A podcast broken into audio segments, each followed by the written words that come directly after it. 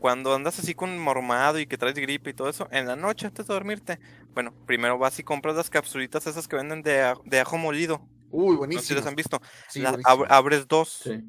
le echas miel de abeja y un limón, y lo revuelves. Sabe medio gacho, güey. La neta sí, Sí. sabe medio gacho, pero yo me hice adicto, a- me gustó mucho el sabor ya después como que el dejo que te deja. Ujú. Este, Ujú. ya te lo tomas y te, y te pones tu pijama y te duermes. Amaneces como nuevo, güey. Neta. Sí, güey.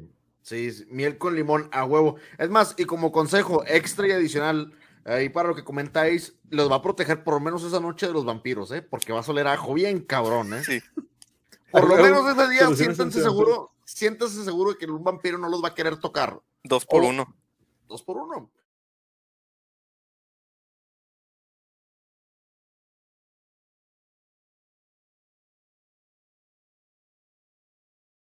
Welcome, please, Madman Ozzy Osbourne. Ozzy Osbourne. Ozzy Osbourne.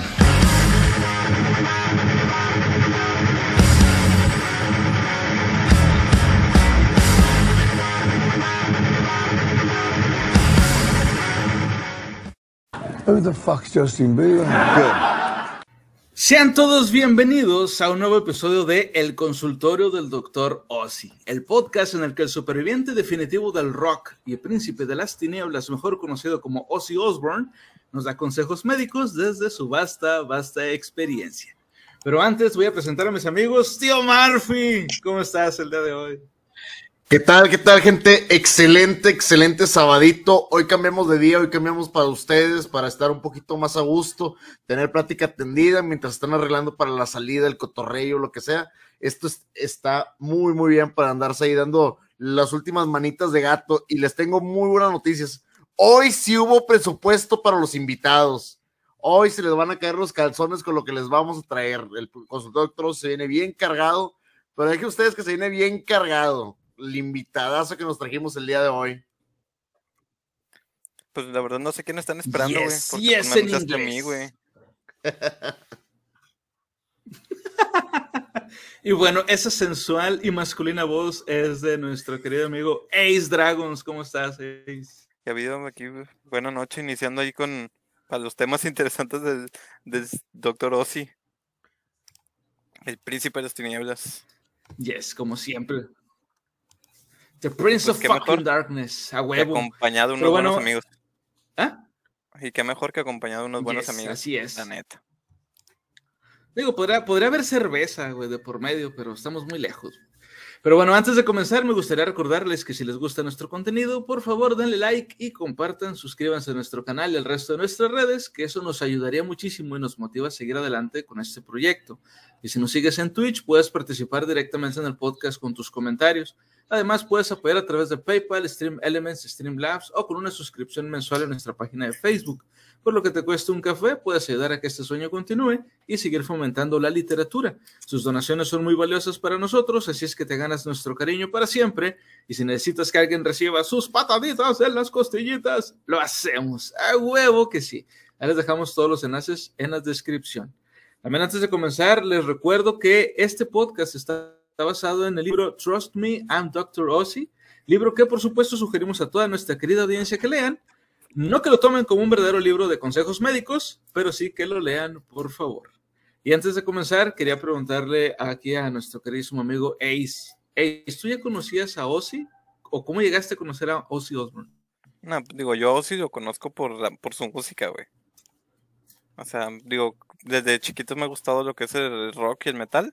Obviamente a mí no me tocó, pero mi papá también ten- es conocedor de esa música. De hecho, tenía te- tienda de discos. Y era así como que, ah, pues Ah, cuando yo estaba chavo tocaba una banda, el Black Sabbath. Con, con, su- con el, el éxito, el, el Paranoid, ¿va? y la chingada. Paranoid, buenísimo. Sí, y me Oye, a ver, espérame, espérame. Me, me quedé con la idea. ¿Cómo que tu papá tiene una tienda de discos, güey? Sí, güey, mi papá vendía discos y cassettes.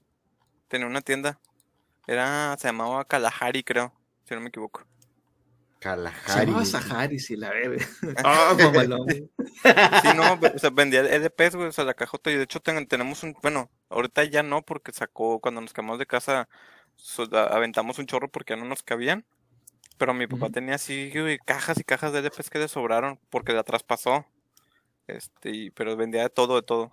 Güey, LP. el, ahorita que comentas eso de LPs, CDs y cassettes, tuve la oportunidad, estuve paseando por el centro de la ciudad de Monterrey y estaba viendo, la verdad, vi unos, vi unos LPs de los Beatles, vi algunos LPs ahí que había de Queen, güey, vi, vi algunas cosas que me llamaban mucho la atención y me quedé pensando, es un gran regalo hoy en día para la gente que le gusta sobre el sonido de las tornamesas, güey, y para la gente que le gusta realmente apreciar la calidad del sonido de la música como era antes, es un gran, gran, gran, gran regalo, viejo, digo, definitivamente. Pregunta, ¿te gustan los Beatles a ti? Sí, bastante, viejo. Cuenta bastante. con un LP, güey. Te lo agradezco. De hecho, el que estaba viendo el día de hoy es uno de los LPs más curseados. Digo, si conoces la portada del. ¿El Sargento eh, Pimienta? No, no, del Magical Tour. Del, es una portada que está súper, súper, súper curseada. Déjame ver si te, te la comparto. Es una. Ese, déjame te digo cuál era el LP que vi el día de hoy. Estaba. Es de Magical. Te digo porque ya he, he escuchado Magical Mystery Tour. Magical el Magical Mystery, Mystery Tour. La portada, no sé si la han visto, pero es una portada que está ultra curseadísima. Horrible, güey. Eh, Sí, exactamente, está horrible, pero eso fue lo que me llamó la atención que estaba en el aparador de Magical Está horrible, Tour. me encanta. Güey, sí, o sea, definitivamente sí, güey. Cuando vi el LP de The Magic Mystical Tour, güey, de Beatles, dije, güey, esa cosa es la cosa más fea y horrorosa que está en esta vida. Y no la voy a pagar, güey, no la puedo pagar, pero la quiero pagar, güey, me la quiero llevar a la casa. Pero sí, lo, lo vi el día de hoy y gracias a Dios, pero sí, me, me encanta. No soy ultra, ultra fanático de los LPs porque realmente no tengo una tornamesa para ponerlos, pero yo lo vi como un buen regalo, especialmente los de Queen. Hombre, güey, ejemplo- hay unas. Yo lo compré, ya me acuerdo que hace unos años le regalé a mi papá una mini tornamesita porque la que tiene, pues obviamente tiene una tornamesa, pero ocupas que la potencia, que ecualizador, son un chorro de cosas. Sí. Y le, le regalé una, es una mesita así chiquita, güey, que tiene, pon- recargas el LP, sacas la aguja y tiene para cassette. Y Uf. aparte le puedes conectar un Ah, cable. USB a la compu para poder digitalizar los archivos, güey. A ti te gusta, a ti, por ejemplo, te gustan los videojuegos, ¿verdad? Sí. Es principalmente, bueno, uno de los temas de tu canal. Ahora, si tú conoces el juego de Mafia 3, ¿Sí? bueno, ¿viste la versión especial que sacaron ellos con, con ves que ellos normalmente cuando sal- salen en algún juego, salen con algunos accesorios, a veces con figurillas, a veces con mochilitas o con algún extra, vaya. Por ejemplo, FIFA saca camisas o balones o demás. Sí, Mafia siempre 3, sacan la en, un- en uno de esos especiales de Mafia 3 sacaron una tornamesa. Ok. Ese, eh, se lo voy a para que la gente que no lo haya visto y la neta se los recomiendo. Si tienen oportunidad, eh, la edición de coleccionista del Mafia 3 tiene literalmente el soundtrack y tiene una pequeña, pequeña tornamesa. Es un Collection Edition y está demasiado exagerada. Es una chulada.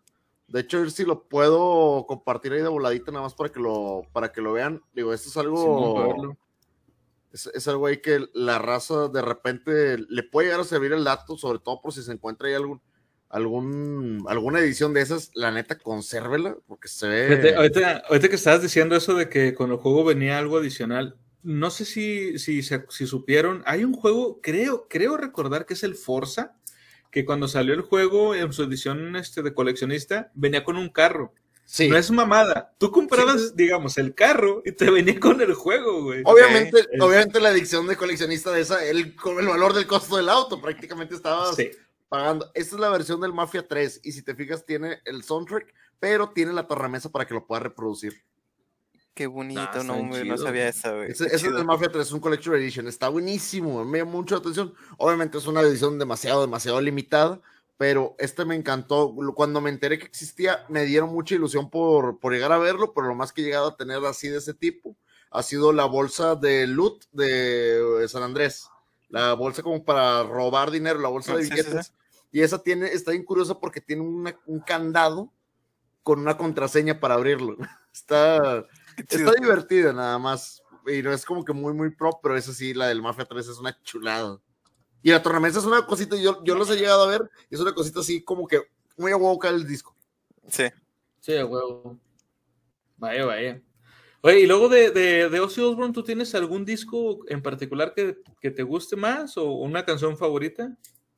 Ah, pues yo creo que. Pues el clásico de todos, güey, Paranoid, güey. O sea, pero yo con Black Sabbath, güey. Ok. Y el disco hay uno que me gusta, creo que se, creo que se llama rolota. así Black Sabbath. Ese es el que es la portada morada, güey, que están. No, miento, es- están como en una. Es como un jardín, güey, si no me equivoco. Eh, es que tampoco ¿Ese es soy el de muy-? Ah, no. Es el de Black, ah, sí, se llama Black Sabbath, sí, cierto. Black sí, que es como una bruja. Sí, algo así que se ve medio raro. Digo, no soy así como que tan fan de Black Sabbath, pero sí, eso sí me gusta. Nice. Sí, a huevo. Ahí llegó Slayer. ¡Ey! Ya llegaron tan Slayer. temprano. Dice, ya llegué. Hablan De edición de colección. Luego, luego, Slayer Bros. Saludos a la tonta Texas. Estamos hablando de parte de ediciones de colección, parte un poquito de los discos ahí de, de, buen Black, de Black Sabbath, de Ozzy Osbourne en sí. Y pues sí, si tienes alguna edición de colección propia tuya o alguna que te guste, que te llame la atención, ahorita como la que comentaba Conan de Forza, date, date vuelo en el chat y ahí lo comentamos.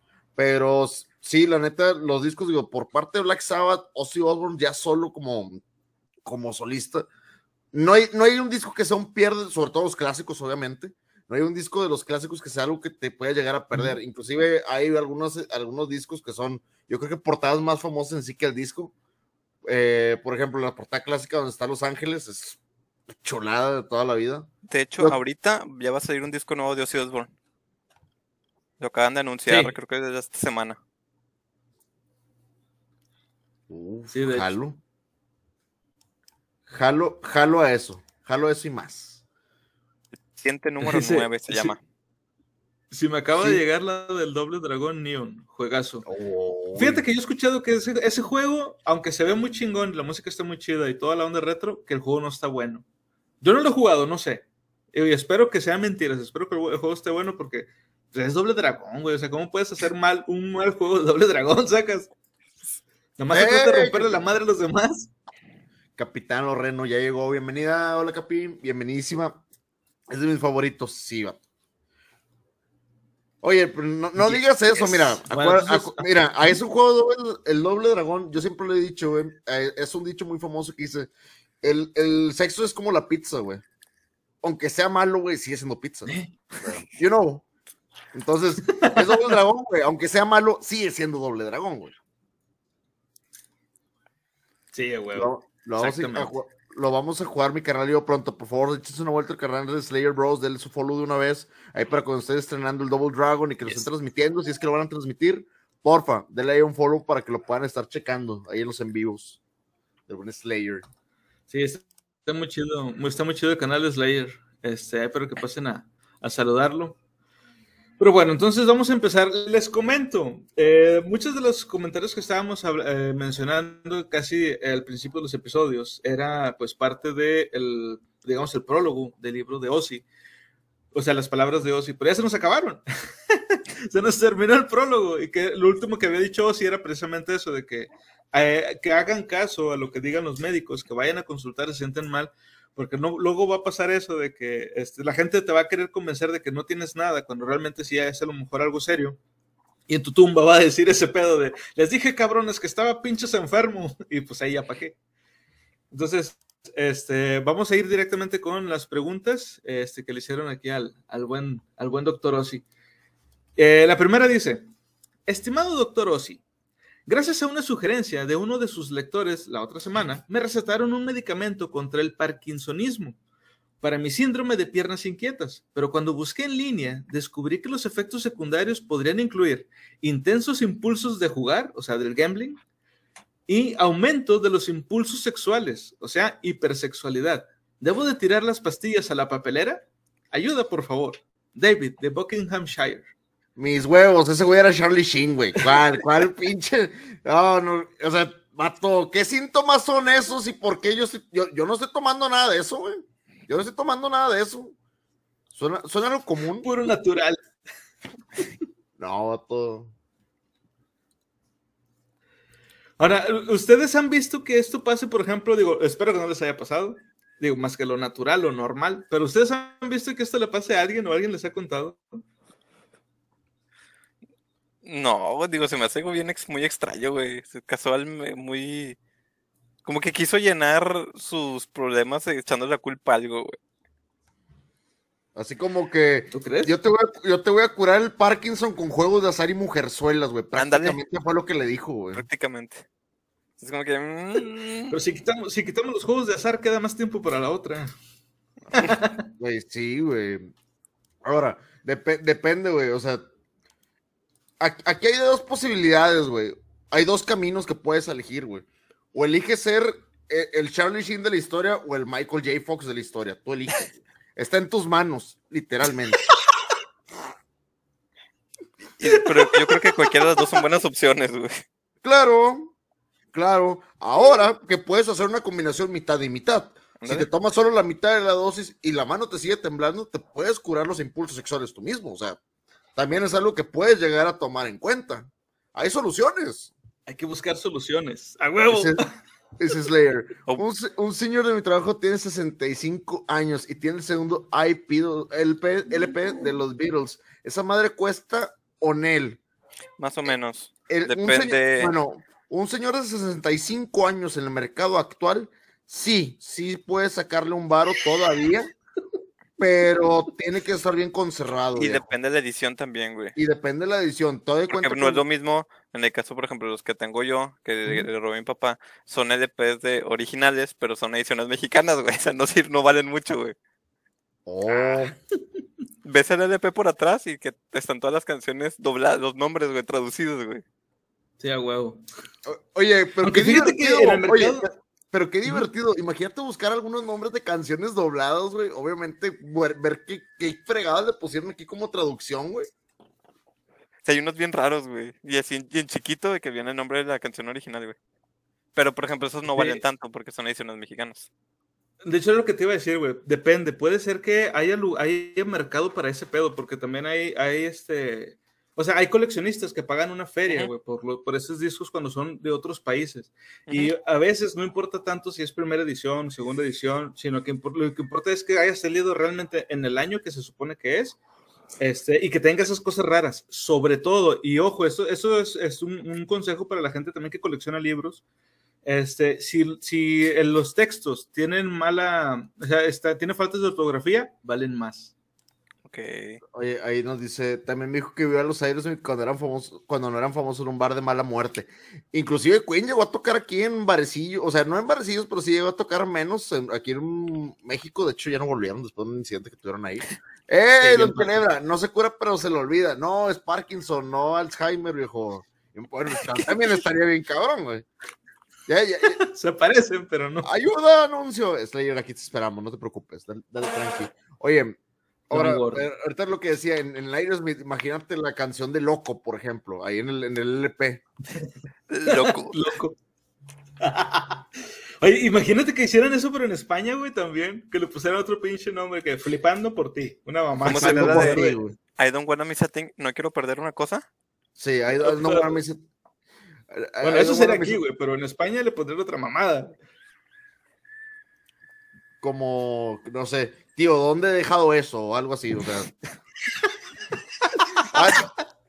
Textual y contextualmente tal cual, güey. Eh, Lo que pasa es que digo, no viéndolo de esa manera, pero sí tenemos unas muchas curiosidades del doblaje, tanto de aquí como de allá. Digo, aquí la verdad se, se sacan también muchas cosas de los huevos. Pero sí, las, las traducciones, fíjate que lo comentáis, es, es muy curioso, fíjate. Yo pensé que los LPs, aún siendo mexicanos, que entiendo que pueden traer discos acá de que, de que me imaginé Black Sabbath original, 1970, by Chuchita Records, ok, no hay bronca, es mexicano. Pero las canciones yo no pensé que estuvieran traducidas, güey. O sea, yo pensé que iban a venir con los títulos originales y that's it, fuck it. O sea, es lo que hay y es lo que ofrece. Pero eso que me digas que vienen traducidos no me había tocado porque yo he visto discos, obviamente mexicanos, y vienen con las letras en español. No me ha tocado. Hey, John, bienvenido. El consultor del doctor Conan. Podríamos hacerlo, güey. Podríamos hacerlo, ¿por qué no? Jalo. Todo se soluciona con cerveza y golpeando gente. That's it. Punto. Derrocando No. reinos también, eso ayuda Ándale. bastante. Pero no sabía eso de Pero los sí, de- este, le- le- yo he visto, yo he visto incluso cassettes de Metallica, güey. O sea, del Ride, del the Lightning con las, con las letras, no las letras traducidas, pero sí los títulos de las canciones. Ajá. Eso sí lo he visto tam- tam- también. Pero bueno, vamos a ver qué nos dice el doctor Ossi sobre este pedo de, las, de los eh, medicamentos para el, eh, para el Parkinson y, y los impulsos sexuales. Dice, ¿y al chile te preocupa esto? La etiqueta también podría decir efectos secundarios, incluido pasar un buen rato.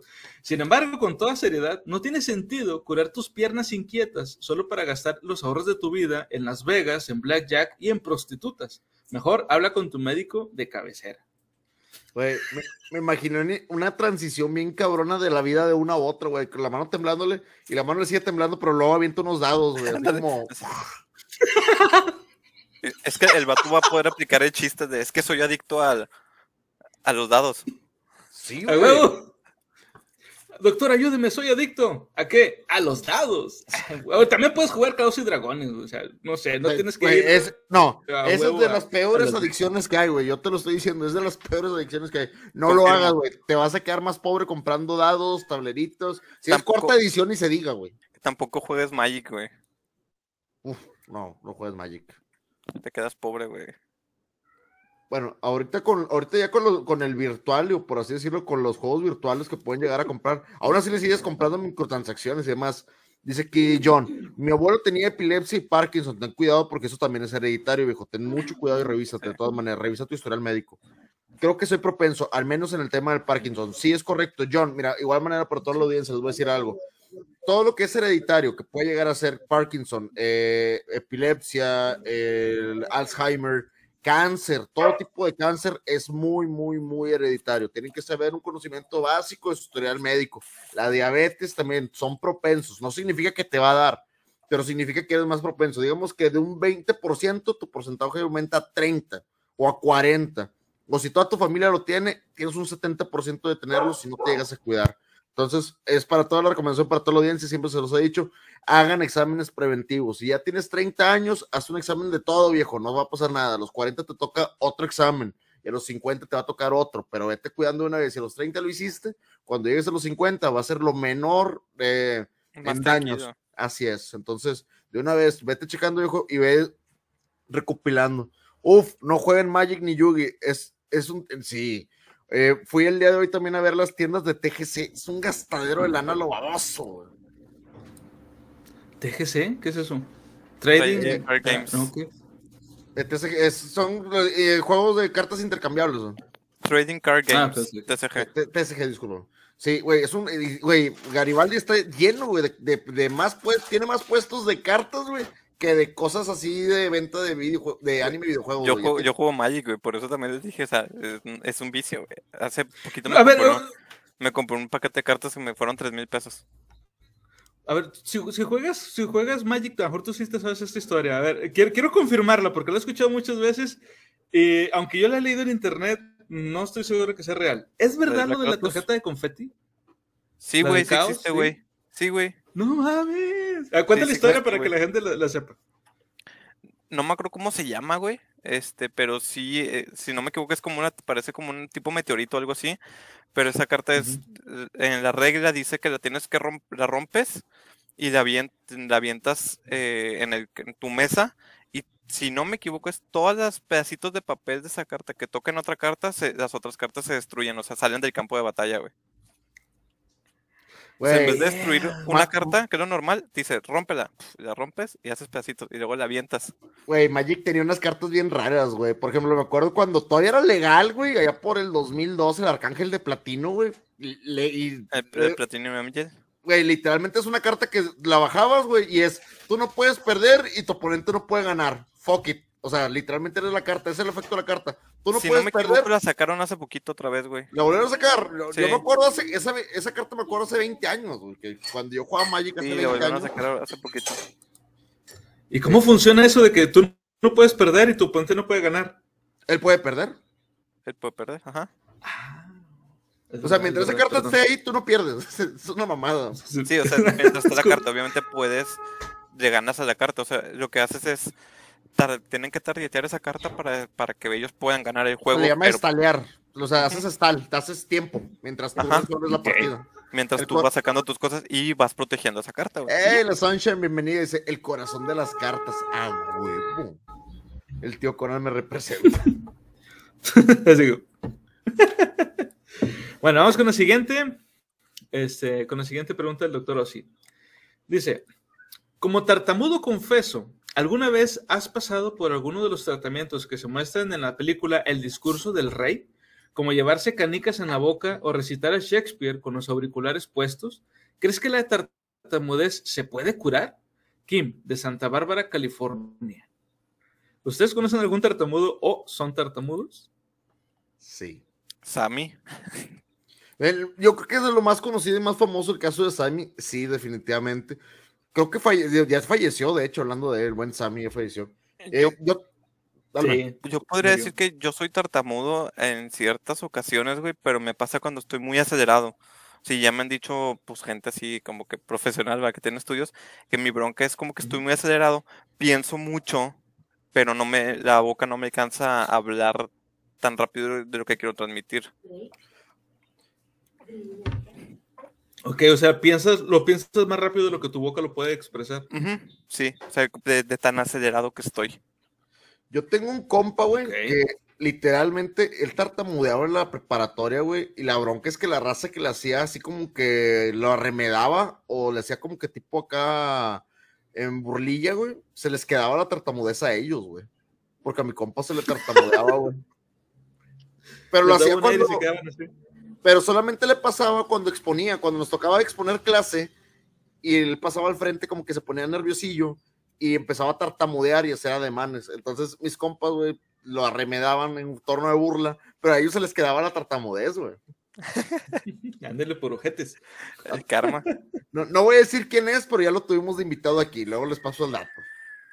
No voy a decir quién es. ¡Ah, la madre! Me desespera la Ok. gente así. Oye, Sunshine, es que es bien desesperante cuando tú estás del otro lado, porque tú no entiendes a la persona que está intentando comunicar, ahorita como dice a lo mejor quiere dar una idea tan rápido que el cerebro le revoluciona y la boca pues nada más no, pero tú del otro lado te sientes como que está, vaya, como que está haciendo tiempo o algo y te desesperas te llegas a frustrar. Es muy desesperante, pero pues hay que ser comprensivo. Dice, ¿se puede ser tartamudo de otro ejemplo nativo que quiere hablar inglés? Tengo un caso muy curioso, John, y te lo voy a platicar. Ahorita que comentaba Ace, y creo que vamos a comprender el por qué. Yo tuve un amigo, digo, trabajamos en algunos lugares con Ana y yo, donde efectivamente el inglés era primordial para funcionar todos los días, debido a que, pues, eso es una función diaria de nuestro trabajo. Y mi amigo era tartamudo. De hecho, sí lo llegaste a conocer, Dani. Eh, Daniel era de Tech Support y Dani era tartamudo en español, pero en inglés nunca tartamudeaba. Yo te lo digo porque yo escuchaba sus llamadas y jamás tartamudeaba en inglés. ¿Por qué? Porque él tenía que pensar y relajarse para poder comunicarse.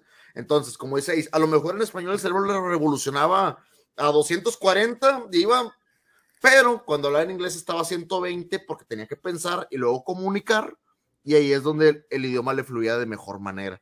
Te lo digo porque me sorprendía que él tartamudeaba en español, en inglés no tartamudeaba ni una sola vez. Jamás, yo le escuché sus llamadas, en inglés jamás lo escuché tartamudear, y en español sí. Bueno, en mi caso, por ejemplo, yo no recuerdo haber conocido realmente un tartamudo. O sea, sí me ha pasado de que con alguien que esté platicando de repente te, o sea, no te sale la palabra y como que tartamudeas. O yo mismo de repente como que tartamudeo, pero no creo sufrir de eso. Y de hecho, por ejemplo, este, cuando, cuando eh, yo también tra- tra- trabajaba ahí en el, eh, donde dice Tío Murphy, este, yo no tartamudeaba tampoco. O sea, que era pues de call center, estar hablando con personas. Ujú. Eh, sin embargo, sí me ha pasado de repente que quiero decirle algo a mi esposa, por ejemplo, nos estamos viendo una película y quiero comentarle algo y siento yo que tartamudeo, pero es, es extraño porque no es que no es en sí que esté repitiendo las primeras dos o tres sílabas de una palabra, sino como que estoy de que esto, esto, em, em, esto, y es lo que sí me pasa. No sé si cuente como tartamudeo, pero para mí es algo similar. Ahorita que estamos hablando de los Trading Card Games, también tiene un tartamudo muy famoso, güey. El buen Yugi, güey. Desde que empieza, desde que empieza el anime, güey, es hora. Del duelo. Y ahí empieza, güey. O sea, el... qué tonto, güey. Pero es cierto, güey. Todos, todos, no es cierto, a huevo. Todos los que vieron la primera temporada por lo menos lo saben y es meme, güey. Tú sabes que puedes buscar es hora y poner cuantas veces quieras, güey, y te va a aparecer un meme que alguien ya lo escribió, güey. Sí, de hecho. Bueno, lo que nos dice el doctor hacia el respecto es, no sé si un tartamudeo se puede curar, pero puedo, decir, puedo decirte cómo conseguir uno. Bebe y consume drogas durante 40 años. Créeme, llegar al final de una sola oración es un gran logro. Cuando estás en tu segunda botella de coñac y tercer speedball antes del desayuno. Por la gente que no sepa, speedball es una droga, no la busquen. Así nada más sepan que es una droga y ya.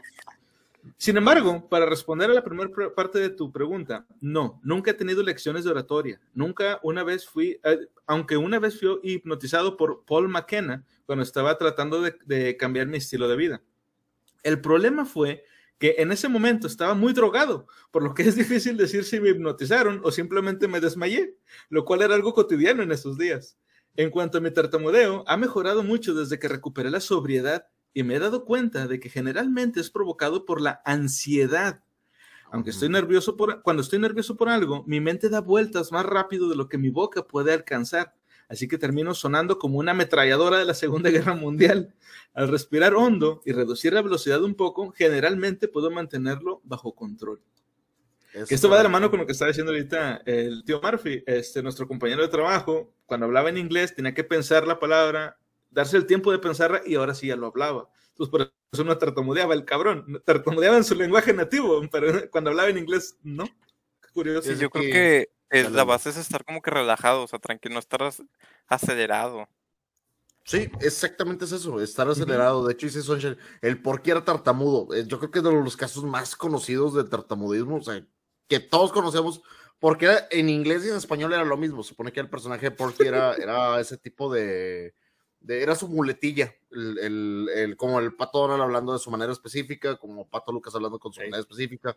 Eh, Porky también tenía esa cuestión con el habla, que era ser tartamudo. También ahí comentaba el John, lo de tartamudo me recuerda el meme de Vete a la Verde, ya hable bien, cabrón. Simón. Esto es. esto De es hecho, yo me acuerdo que cuando éramos niños, yo me acuerdo que éramos tan cabrones, güey, que si eh, nos topábamos a algún, algún tartamudo, o sea, aunque no fuera conocido ni nada, le decíamos, le decíamos sí, güey, de que tartamudeaba y eso es todo, eso es todo, amigo. Yo- No, No, madrear, güey. Yo a un camarada, güey, que era tartamudo así, güey, nosotros le decíamos el remix, güey. Pero fuera por buena onda, güey, era, de güey, buen- de güey. era en buena onda, güey. Estamos olvidando a uno de los tartamudos más O sea, está famosos de, de King, Bill el Tartaja.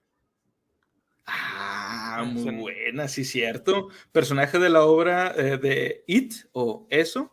Este, Bill Ah. Tartaja es el personaje principal, el hermano de Georgie. Ya. De hecho, se le Y quita de el- adulto y cuando, le, cuando vuelve It, se le vuelve a poner. Se supone que ya había eliminado Sí. su tartamudismo Sí. y cuando regresa It, le vuelve a regresar por el nervio que le generaba el el payaso. Sí, por el pinche Pennywise. Lean, lean It, está bien chingón. La película Sí, está es- buena, las, las dos versiones, las de los 90 y la nueva, pero el libro está más chido. Está muy bueno el libro, sí. Yo creo que era más, era, en el caso del de el niño ese de It, era más como un trauma, ¿no? Que era, que le causaba eso, como un síndrome o algo así, ¿no? Por la de Georgie, dices tú. Sí, Sí, yo creo que fue, o sea, fue un trauma, una impresión que lo dejó marcado ya para, y por eso tartamudeaba. De hecho, para que se le quitara, él hacía un, un- un ejercicio que le habían puesto, era decir un, un este, o sea, un poema. Se me olvidó, no lo tengo aquí. Este, John, si lo tienes por ahí, güey, pásalo para leerlo porque está muy chido. Pero no me acuerdo cómo era. Eh, pero este, cada cierto tiempo lo decía y ya con eso como que se relajaba. Decir el poema le servía a él para relajarse y continuar hablando sin, sin estar tartamudeando. Este, pero sí, como dice el tío Mafia, ya cuando era grande ya se le había quitado. Y cuando vuelve a, ver a Pennywise, cuando vuelve a, Regresa.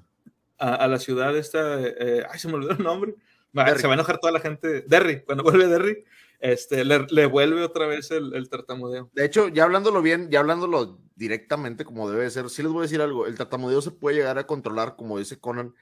El poema mm, solo lo haces para poder distraer a tu mente y relajarla.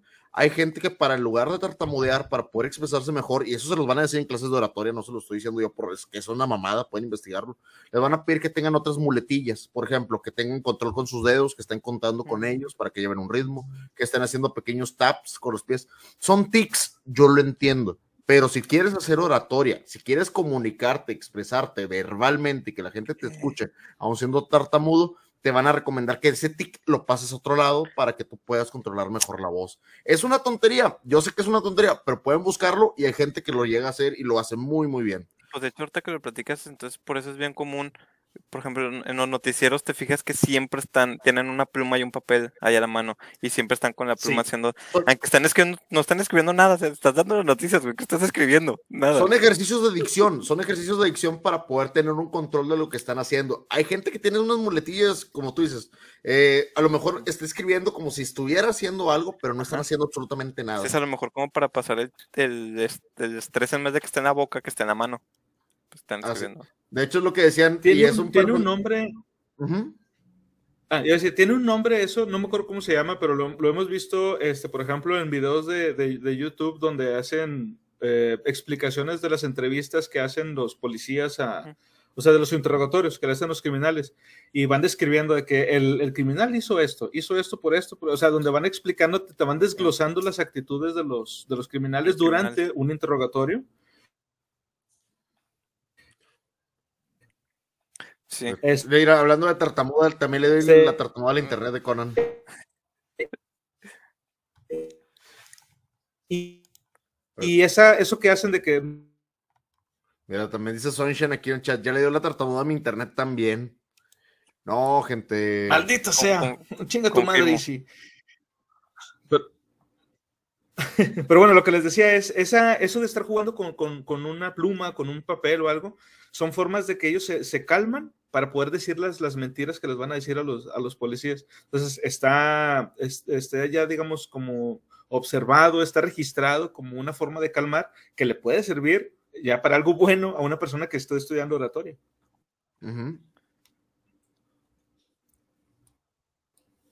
Bueno, vamos con el siguiente.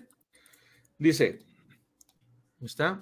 Aquí está. Dice, actualmente, ah, dice, "Est- estimado doctor Ossi, actualmente estoy renovando la casa gregoriana de mi familia y acabo de encontrar un folleto de gobierno sobre la pintura con plomo.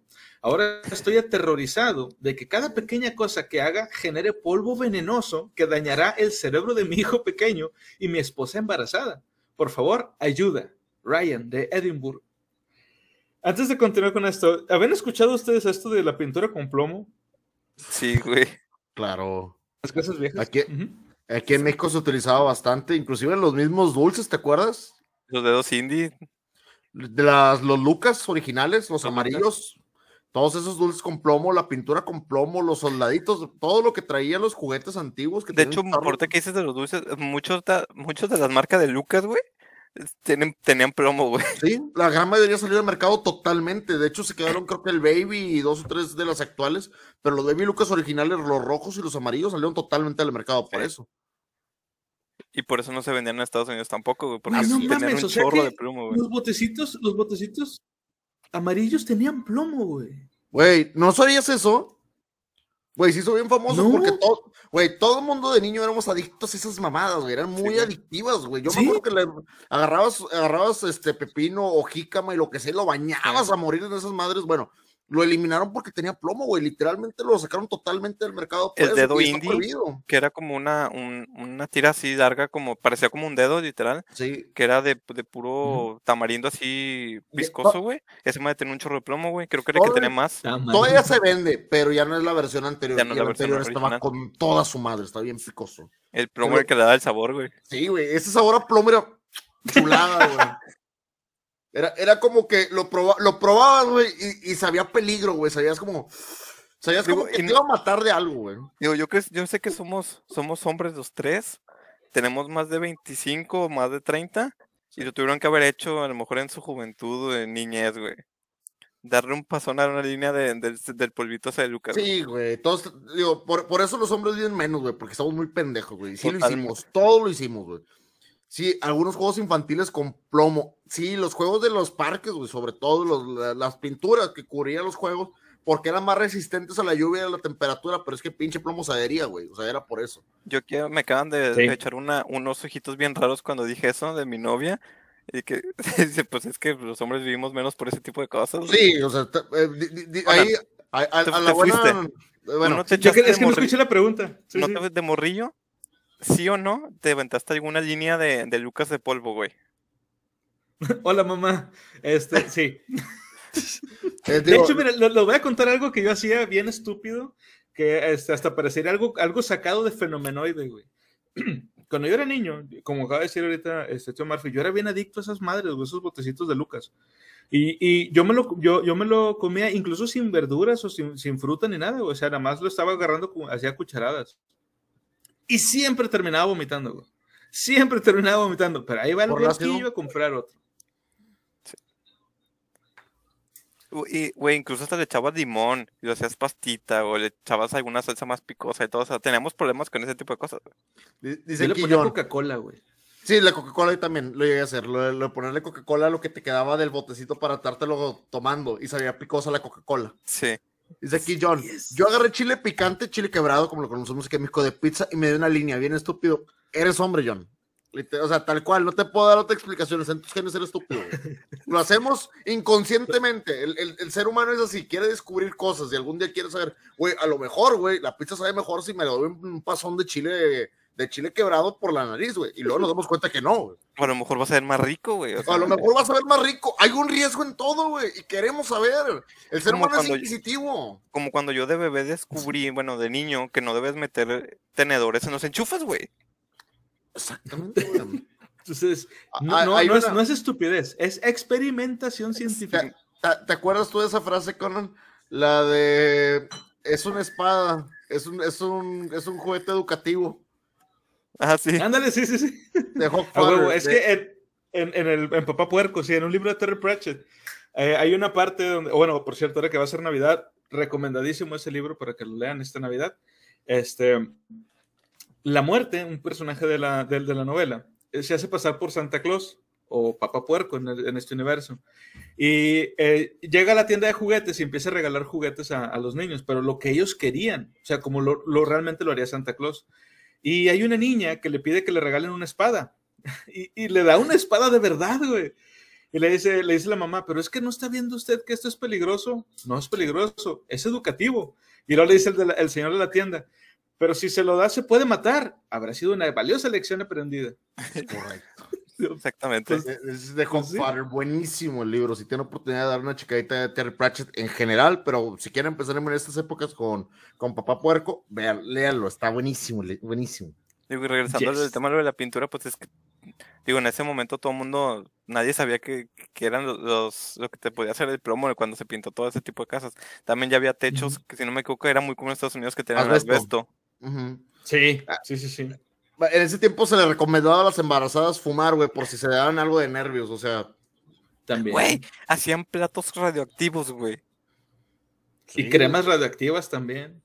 En ese tiempo, y hay comerciales, güey, hay comerciales literalmente de cervecerías mexicanas hacia los niños mexicanos decirle, por favor, si quiere que su niño crezca y sea, no póngalo a tomar. Eso no me, la, eso no me lo sabía, güey. Sí, de hecho, Sí. ahí te lo puedo llegar a buscar, anuncios de, de que decía, cerveza premium de buena calidad para, para nutrir a su familia. Y venían niños corriendo en el anuncio. Sí. De hecho, en, en otros países este, todavía se siguen vendiendo bebidas alcohólicas para niños, pero obviamente no tienen la cantidad de alcohol que estamos acostumbrados, por ejemplo, una cerveza.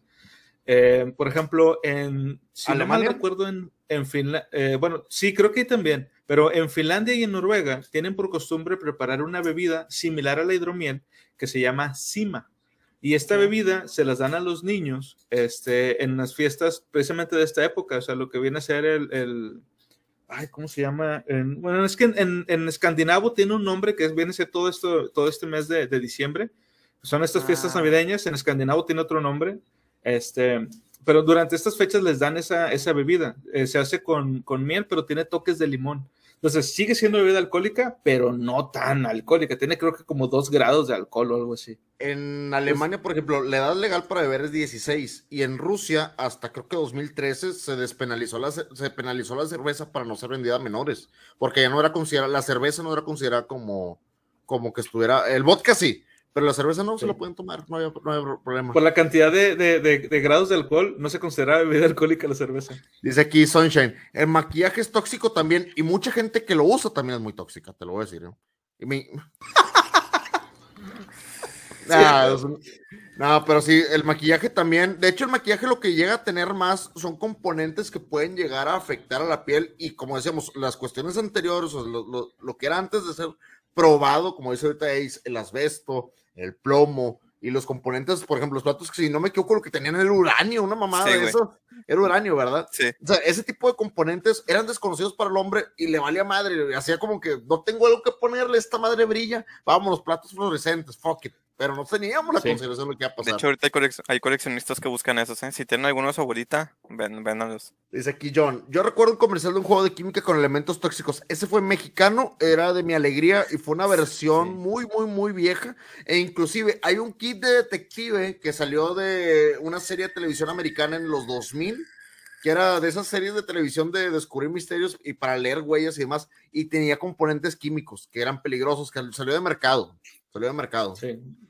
Sí, lo tuvieron que quitar porque, pues, sí, no, no mames, o sea, era, es, es altamente tóxico. Pero bueno, lo que nos dice el doctor hacia el respecto de esto es, puede que mucha gente no se tome este tipo de cosas muy en serio, pero yo tenía un primo que era pintor industrial y le dio asbestosis. Entonces, si yo fuera tú, estaría usando un traje de goma y una máscara de gas en la casa. Quiero decir, sí, la gente de mi edad creció comiendo más pedacitos de pintura con plomo que papas fritas, pero eso no los hace menos peligrosos.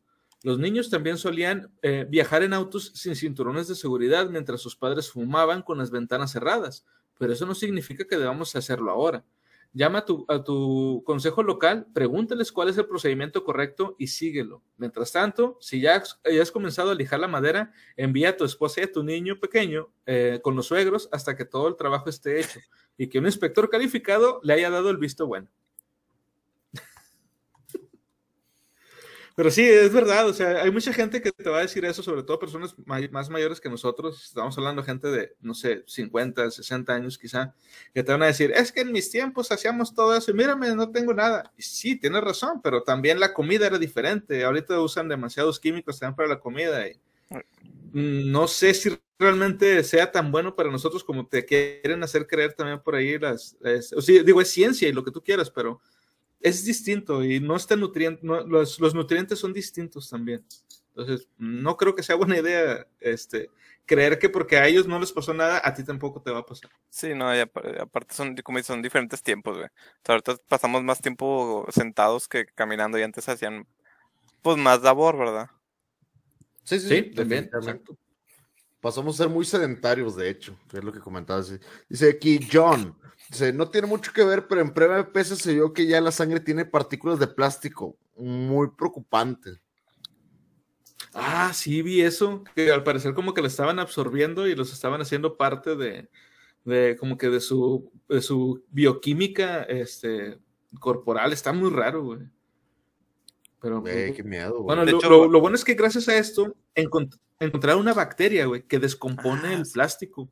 O sea, se adaptó para deshacerla, güey, para deshacer el plástico. Eso está bien, verga. ¿Qué ibas a decir, Ace?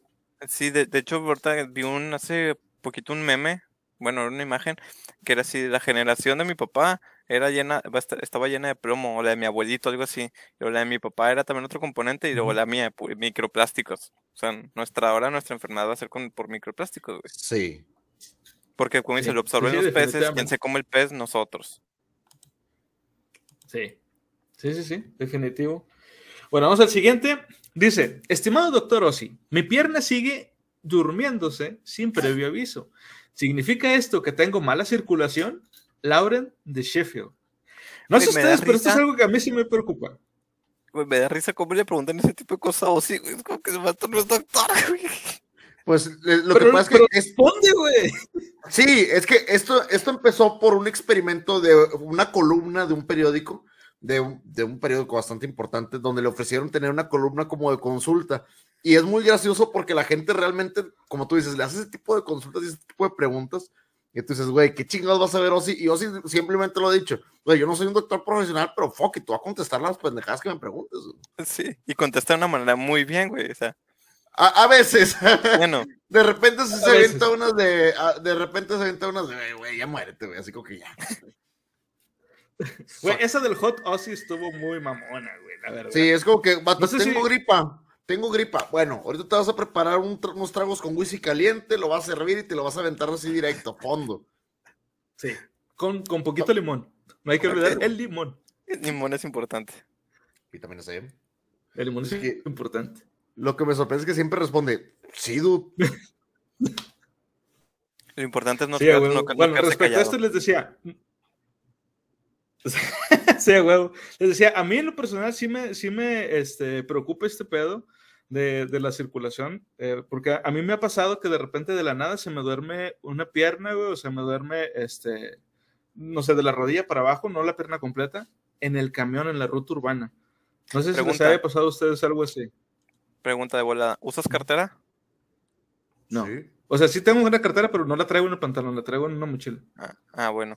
Porque mucho de ahí va, porque en el caso de los hombres, se pone la cartera en la bolsa de atrás. ¿Qué pasa? Te sientas, te sientas sobre la cartera y pues tus nachas no están derechas, güey. Están tantito inclinadas y le estás haciendo presión a los nervios o a los vasos sanguíneos y no hay flujo de circulación, güey.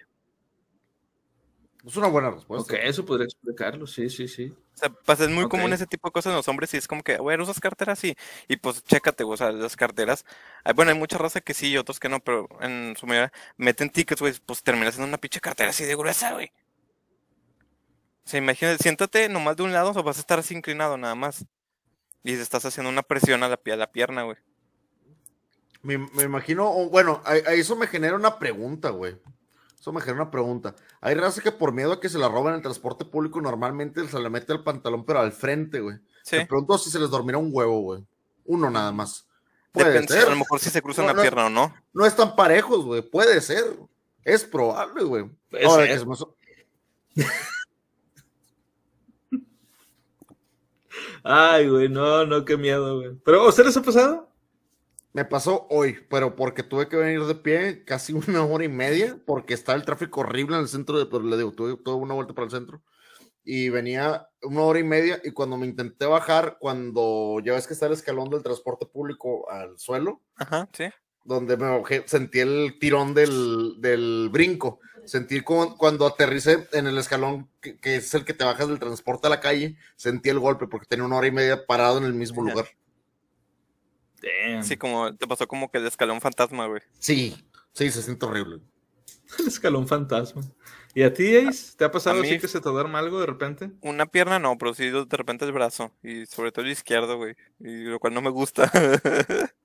Phantom es Hand, peligroso. la, la mano fantasma. La mano fantasma. No, pero sí, de repente sí me ha pasado que estoy así normal, de repente. Ah, chis, o sea, si- siento es como que lo- el típico hormigueo, es como que, ajá, se me durmió la A- pierna. agua sí es el izquierdo, eh. Agua sí es la Sí, mano sí, izquierda, eh. Esa Sí, es sí. peligrosa, güey. Para Sí. todos los que no tengan conocimiento de eso, la mano izquierda es donde está tu corazón y eso es un síntoma que te puede dar algún tipo de Un- un taquicardia, eh. Mm, Sí. cuidado con eso, gente. ¿Saben qué es lo que me ha pasado a mí bien curioso? Cuando estoy leyendo, sobre todo si estoy leyendo acostado, si tengo el celular aquí en, la- en las manos, Ah, sí. este dedo se me duerme, güey. Nada más este. Nada más este. Cuando estoy boca arriba. Mucho de Se me las a cosas poner frío, frío, frío. son las posturas, güey. Ujú. Mucho de los, son de las posturas, por ejemplo, ¿qué pasa cuando tienes el celular? Como dices tú que estás así, a mí me pasa cuando estoy, que estoy acostado, que estoy con el celular hacia arriba, se, me- se me empiezan a dormir las manos, güey. Y ¿Por se, te cae, y se te cae de frente, pero se cae así como que. digo, a todos les ha pasado. Se nos ha caído el celular en, en- en la nariz, entre los ojos, o de traerlo así, y ya estás adormilado y, y que cuando el celular se te cae la cara es como que ya, güey, duérmete. Sí, a huevo. Sí, pero mucho es por la- las posturas, güey. O sea, por, si los tienes mucho arriba mucho rato, güey, pasa eso. Y en el caso, me imagino que en el tuyo es lo del dedo chiquito, porque ahí estás apoyando o estás usándolo para agarrar el celular, güey. A, a mí, sinceramente, digo, yo lo solucioné, me gusta meterle el dedo al celular, güey. Me acostumbré mucho, güey. Sí. No, es en serio. Mira, te compras el uno de les voy a mostrar el mío. Este es mi celular y tengo un pequeño Espérame, déjame- aquí. Déjame, tengo grande, espera, espera, espera. Mira, Mm. tiene un pequeño arito, no sé si lo alcanzan a ver Ahí aquí. va. Simón. ¿Sí lo ven? Sí, Entonces, sí. con este, Sí. lo pones acá. ¡Tarán! Entonces, cuando Ah, estás viendo, ok, le estás- le estás ok. viendo así. Sí, se- y se hace muy cómodo, güey. Sí, es muy cómodo. Entonces, yo me acostumbré a comprar las fundas o comprar los aros solos, pero que tengan este tipo de. de sí o sí El lo tiene que tener, güey. Porque el también lo puedes recargar para cuando estás no lo estás utilizando, que se tenga con el mismo aro, güey. Pero ya me hice muy a tenerlo así. Si no lo tiene, no lo compro. Yo también, de hecho, me volví también muy, muy, muy mamoncito con ese tipo de cosas, güey. Este, por ejemplo, mi, mi escritorio lo tengo medido, güey. O sea, mi, mi silla está a cierta altura para que mis Ujú. brazos estén a cierta altura, o sea, mis hombros, mis codos y mi mouse y mi teclado estén a cierta altura y la chingada. De hecho, hasta le corté mi, mi silla, la de mi casa, tiene descansabrazos. Los serruché, güey, sí, les corté como un pedazote así, güey, de largo. ¿Por qué? Porque topaba con la silla, güey. O sea, literal, sí me volví porque sí me, de repente tenía dolores de articulaciones o se me dormían también mucho las manos cuando jugaba, güey. Y dije, ¿qué pedo con este rollo? Te puedo dar el mejor consejo y algo que sí me cambió la vida. Yo no tengo una silla gamer, no tengo una silla acá. No, yo tampoco, güey, no me gustan. Pero te voy a decir el mejor consejo de la vida y a lo mejor, eso, yo porque trabajo también todo el día sentado y el- mi mejor amigo es este dude, mira. Soporte lumbar. Uf, Soporte, papá. este, no, te, te cambia el juego totalmente, te cambia el juego porque tiene el soporte, estás todo el día trabajando y tú lo acomodas dependiendo qué tanto soporte, lo quieres a la parte más baja o a la parte más alta y te mantiene todo el mendigo día. Tú te puedes dejar Sí. caer y te acomoda la espina con ganas. Yo noté la diferencia a la semana de utilizarlo Sí, sí, sí. Y lo noté, pero cabroncísimo, de poder estar dos horas en el, aquí en el programa la Biblia y estar trabajando y estar teniendo, por ejemplo, a lo mejor alguna junta con Conan o platicando algo, te rinde, o sea, te rinde muy bien a comparación de estar dos horas en una silla, no importa qué tan cómoda sea, pero el soporte lumbar. Si trabajas en, si trabajas en una silla, es tu mejor amigo, te lo voy a decir. Sí, y, te sí, ayuda sí. con- y te ayuda mucho con la postura y te, con los brazos, con todo. ¿eh? No, y ahorita to- tocando el tema de lo, de lo de la silla, por ejemplo, cuando estás sentado en una silla, tus piernas no deben de colgar, güey. No. Debes de tener, debes estar pisando, a lo mejor quieres un poquito, pero tienes que estar pisando. O a lo mejor yo tengo la maña que a mí no me gusta pisar en el piso, me gusta pisar a lo mejor las patas de la silla, pero tienes que estar pisando porque si se te cuelgan, también les estás haciendo presión, estás haciendo como un tipo torniquete y deja de pasar sangre y se te van a dormir las piernas. Ah, Ahí está, aquí está lo que estaba diciendo ahorita el doctor. O sea, le están diciendo, tipo de hormigueo porque la postura no es correcta, no está recargando la parte indicada, a lo mejor tus piernas cuelgan. No sé, a lo mejor el dudo Digo, es un claro. hobbit, güey. A lo mejor el vato Puede- es un hobbit y pues de tiro, no, ahí está colgando los piececillos, güey, y no, no le llega, güey. Digo, puede serse cosas o en verdad tiene un problema de circulación, ¿verdad? Pero Sí. siempre hay que checar todo lo que puede Yes. llegar a eso. Dice aquí John, yo que trabajo en una oficina es muy cansado, luego horas de estar sentado. Eh, y también luego de horas de reunión donde los compañeros de trabajo no entienden. Eh, bueno, ese es cansancio mental, John, pero eso te puedo decir, dude, sinceramente, cómprate un respaldo, un, un apoyo lumbar, güey, es tu mejor amigo en una oficina, te lo juro. Y una buena silla, güey.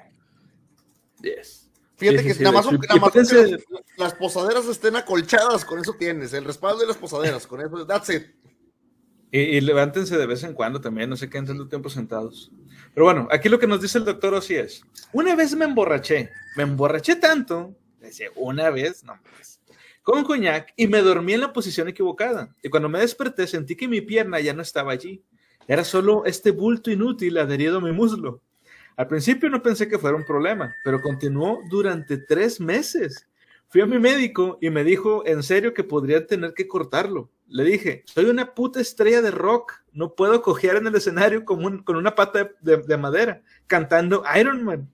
Eventualmente, otro médico echó un vistazo y dijo que lo más probable era que fuera causado por, un- por mi alcoholismo. Entonces, si eres un gran bebedor, recomendaría reducir o renunciar por completo.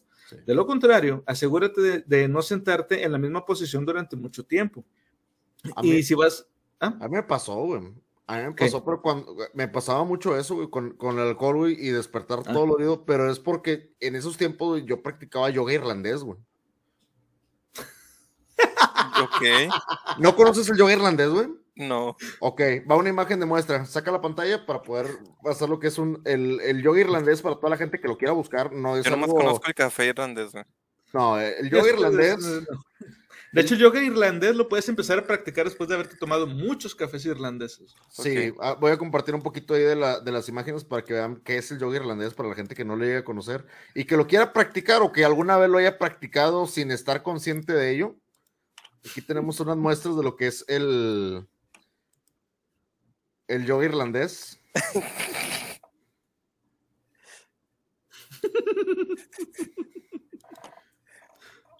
Mira, güey. Es- es- Ve nomás sus posiciones mamalones. mira, es- esto es de lo más común, güey. Esto es de lo más común, güey. La pose de derrota, güey. de Derrota al sol.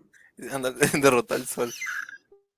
Hay, hay cosas peores, y, pero sí, eso es, eso es lo que conocemos coloquialmente como yoga irlandés. Mira, Mira, ya- no sabía, entonces yo sí lo practico, güey. fíjate. Eh, para que veas, güey. Ni sabías. Para que veas, para que veas. Entonces, el yoga irlandés, güey, sí te frega mucho la espalda. Pero es bien chistoso, por, bueno, Sí. yo pero lo practico pero aunque no esté, que no haya tomado nada, güey. Dice ¿A qué voy? Ok. Por, yo por, soy, soy scout. Por mis tantos años de scouts, de, duer- de campamentos, duermes donde sea, güey. Y yo bus- siempre busco la manera, yo al menos yo de estar cómodo, güey. O sea, yo puedo dormir arriba sobre piedras, güey. Y voy a buscar cómo acomodarme así todo, como gato, güey, así todo revolcado, güey. Pues estar cómodo, güey. Y todos mis camaradas Sí, siempre güey. me tiran carro que, eh, güey, es que tú duermes, te acuestas bien raro, güey. Pues sí, güey, pues que así estoy cómodo, güey.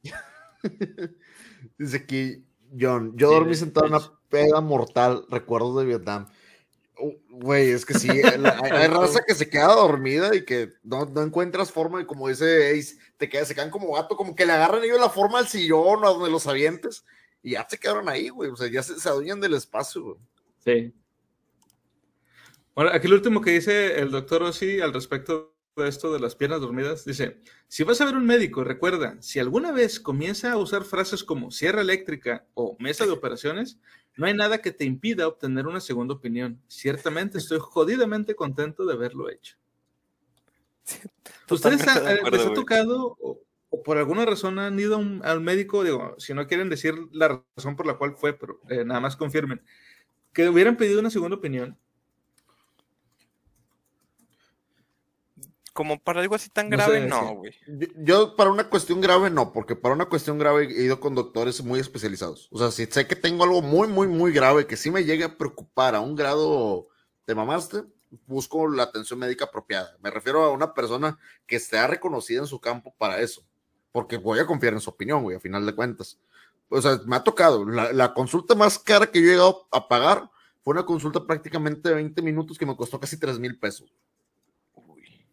Pero fue porque yo te, no, la verdad, no, fue porque yo no confiaba, ojo, yo no confiaba en, en, en el, en este caso en el seguro médico, en lo normal.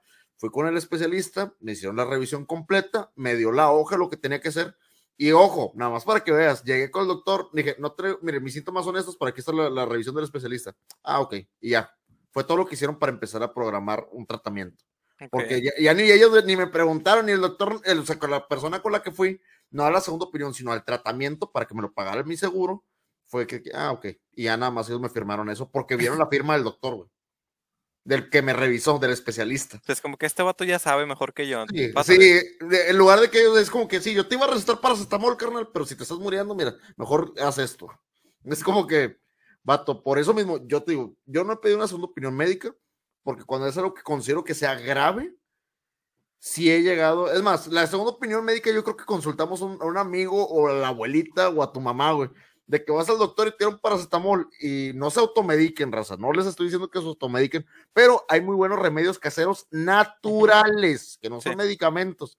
Que te duele la garganta, limón con miel. Ese es de toda la vida. Hombre, ahí les va uno. Que es buenísimo para la gripa, güey.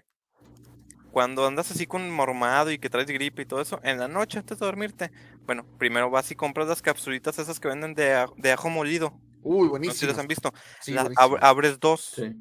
le echas miel de abeja y un limón, y lo revuelves. Sabe medio gacho, güey. La neta sí, Sí. sabe medio gacho, pero yo me hice adicto, a- me gustó mucho el sabor ya después como que el dejo que te deja. Ujú. Este, ya te lo tomas y te, y te pones tu pijama y te duermes. Amaneces como nuevo, güey. Neta. Sí, güey. Sí, sí, miel con limón a huevo. Es más, y como consejo extra y adicional, ahí para lo que comentáis, los va a proteger por lo menos esa noche de los vampiros, ¿eh? Porque va a soler a ajo bien cabrón, ¿eh? Sí. Por lo menos ese día antivampiros. seguro, siéntense seguro de que un vampiro no los va a querer tocar. Dos por O- uno. Dos por uno. Pero es ¿A cierto, huevo, yo- la uno? segunda opinión que yo he recibido siempre ha sido como que de algún familiar o algo. Y si no es medicamento y me recomienda algo que pueda llegar a funcionar o que raramente pueda llegar a tener lógica, va, sí me animo, sí lo, sí lo. Ahorita me puse a pensar en la, digamos, la segunda opinión. Me pasó cuando estaba más chiquillo. Me, empe- me empezó a doler un chorro la panza, güey. Pero así un chorro, güey, un chorro, como no tienes idea. Y pues típico mi mamá. Bueno, un día antes, Ujú. ya me acordé. Me eché.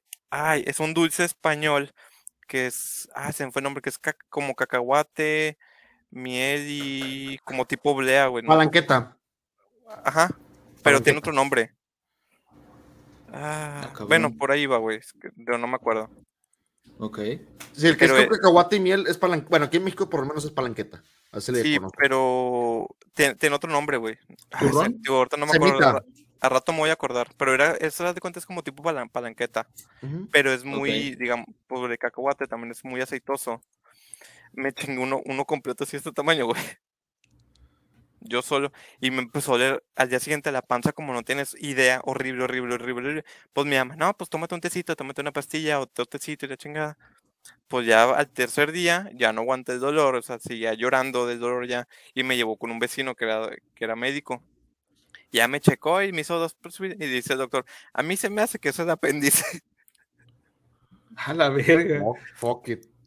Y ¿Y de si ya me, y me llevaron al seguro, y me hicieron ya que un examen de, de sangre, que salieron los glóbulos blancos altos, y también me hicieron un ultrasonido ahí como embarazada, y si era el apéndice, güey. Te lo quitaron. Damn. Un día más y me muero, güey, prácticamente. A mi, hermana, a, a mi hermana le pasó lo mismo. Un día con dolor de estómago, lo mismo, le llevaron al seguro, apendicitis, y la, la operaron en calor, güey. Y hay un, hay un test muy rápido para el, el apendicitis. Lo que haces eso de cuenta tapachurras es de tu lado derecho, más o menos como la altura del ombligo, pero un poquito ya más mal ladeado. O sea, digamos, si Ajá. esto es de que mi. Bueno, vamos a hacerlo aquí. Haz de cuenta aquí de este lado, mi lado derecho, te presionas y te va a doler. Pero donde lo sueltas, te va a doler 40 veces más de lo que, de lo que presionaste, güey. Y si es así, es apendicitis. Es como dolor de rebote, por le llaman. Ok. Ok. O sea, te presionas y te va a doler porque está haciendo presión, pero donde le sueltas, güey, es, te mete así el caballazo, Eh, eh, en- de dolor, en- güey. ¿Entre qué cuadro es? ¿Es entre el primero y el segundo cuadro o es entre el segundo y el tercero de la derecha? No sé qué me estás hablando, pero guíate. Eh, ha- haz, de cuenta, haz de cuenta que es el six pack y luego está el ok, primero, mira, aquí está el, y tercero. six-pack, Ajá. aquí. Entre el primero y el segundo Sí, cuadro. de hecho, digo, no, no me quiero quitar la camiseta, pero tengo mi, tengo mi cicatriz del apendicitis, güey. Sí, sí, sí, te queda la. Que la- le la- enseñe, que le enseñe. Se puede, se puede, yo no soy Oye, dueño. ¿eh? Oye, oye, fíjate, fíjate, aquí es School Empire. El gordolobo con tantita miel y limón jalo, güey, riquísimo, güey. El té de gordolobo. Lo que me dio un aire con los bronquios, sí, vato. Esas son cosas que te tienes que tratar, sí o sí. Oye, oye, pero estaría chido, estaría chido un día con Ace, con el buen Ace, hacerle así la pancita y lo, ay, mira, acariciando una cesárea. Ándale, ándale y sí. Mira, yo te diría que si le enseñaras, pero, pero Twitch de repente se pone este medio chistoso y preferiríamos mejor no hacerlo no. porque ya, ya sabes. Bueno, pero, pero, o sea, prácticamente es, pues a lo mejor te echas una mano al, de- a- al lado del ombligo y es más o menos en esa altura. Digo, no tienes que ser preciso, güey, porque como quiera te va a doler, güey.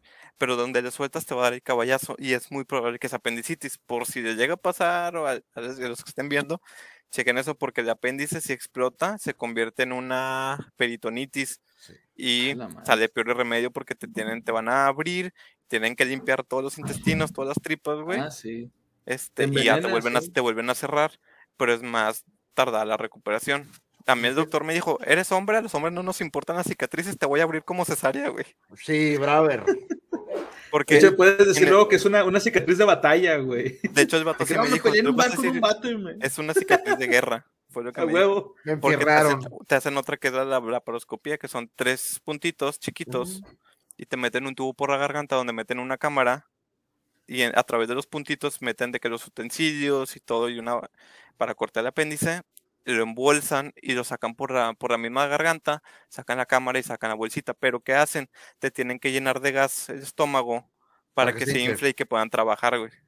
Nada, que te abran a la Y te tardas más en la recuperación.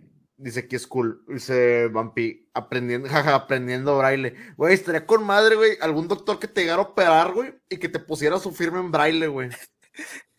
En, la- en las puntadas, güey. En las puntadas, güey, que te las ponga en braille, güey. De que doctor Juan Martínez, güey. MD. Juan Martínez estuvo aquí. Sí, en braille, güey. güey. En braille, güey. Y, el ciego que te toca. ¿Qué me está diciendo mi mamá? A huevo. Y yo, yo creo Bueno, que sí con siguiente. como que la única que, segunda opinión que he pedido así grave. Ok, bueno, yo nunca he tenido necesidad de. Digo, porque no he tenido yo nada, nada así grave nunca. Este, Esperemos que de nunca lo tengas. Si no, ojalá no, güey, porque no sé, digo, no, no es que le tenga miedo a las operaciones ni nada de eso, porque pues, la neta no, aparte te la pasas casi todo el tiempo pues, acá dormido, anestesiado, pero no, este, nunca me ha pasado que, que tenga la necesidad de que me operen o algo. Pero bueno, vamos con la siguiente. Dice, estimado doctor Ossi, esta está un poco seria. Dice, mi esposa murió en enero. He estado recibiendo asesoramiento durante los últimos seis meses, pero me siento muy solo con mis dos Bedlington Terriers y yo. Siento que tengo mucho tiempo libre y necesito llenarlo. ¿Puedes ofrecer algún consejo sobre cómo sobrellevar el duelo? Ahora, la respuesta de Dios sí está bien chida, güey. Dice, bueno, eso sobre todo para la gente que conoce un poco de la historia de, de- del, del heavy metal, eh, a lo mejor van a reconocer algunos nombres. Dice, de lo que me di cuenta cuando perdí a alguien muy cercano a mí, a mi ex guitarrista Randy Rhodes, es que nadie puede realmente prepararte para enfrentar la muerte súbita. Estás bastante solo. Lo que tienes que aceptar es que el duelo es simplemente un proceso natural y que todo el mundo pasa por él en algún momento de su vida. Lo mejor que puedes hacer es unirte a un grupo de asesoramiento o al menos encontrar a alguien con quien puedas hablar sobre el tema, lo que parece que ya estás haciendo. Habiendo dicho esto, por supuesto, no tomé ninguno de los consejos cuando murió Randy. Guardé el dolor bajo llave para que se manifestara en otras formas, como las drogas y el, alcohol. El problema era que cuando era niño, cualquier cosa que, cualquiera que fuera terapia estaba a un paso de la casa de la risa. Lo sé mejor ahora. Supongo que otra cosa que debes aceptar es que nunca superas por completo la muerte de alguien que ha estado tan cerca de ti. Quiero decir, incluso hoy, cuando estoy en el escenario tocando cualquiera de las canciones de mis dos álbums con Randy, es como si él estuviera a mi lado, pero ahora es una buena sensación, no una mala. Ay, güey, bastante, bastante profundo el consejo de, de Ozzy, güey. O sea, fue Sí, como que güey, déjame y- quito el personaje de desmadroso que contesta cosas y pongo el serio, güey. O sea, porque güey, él ya y- sabe el trasfondo de lo que puede dar un mal consejo en ese tipo de cosas, güey.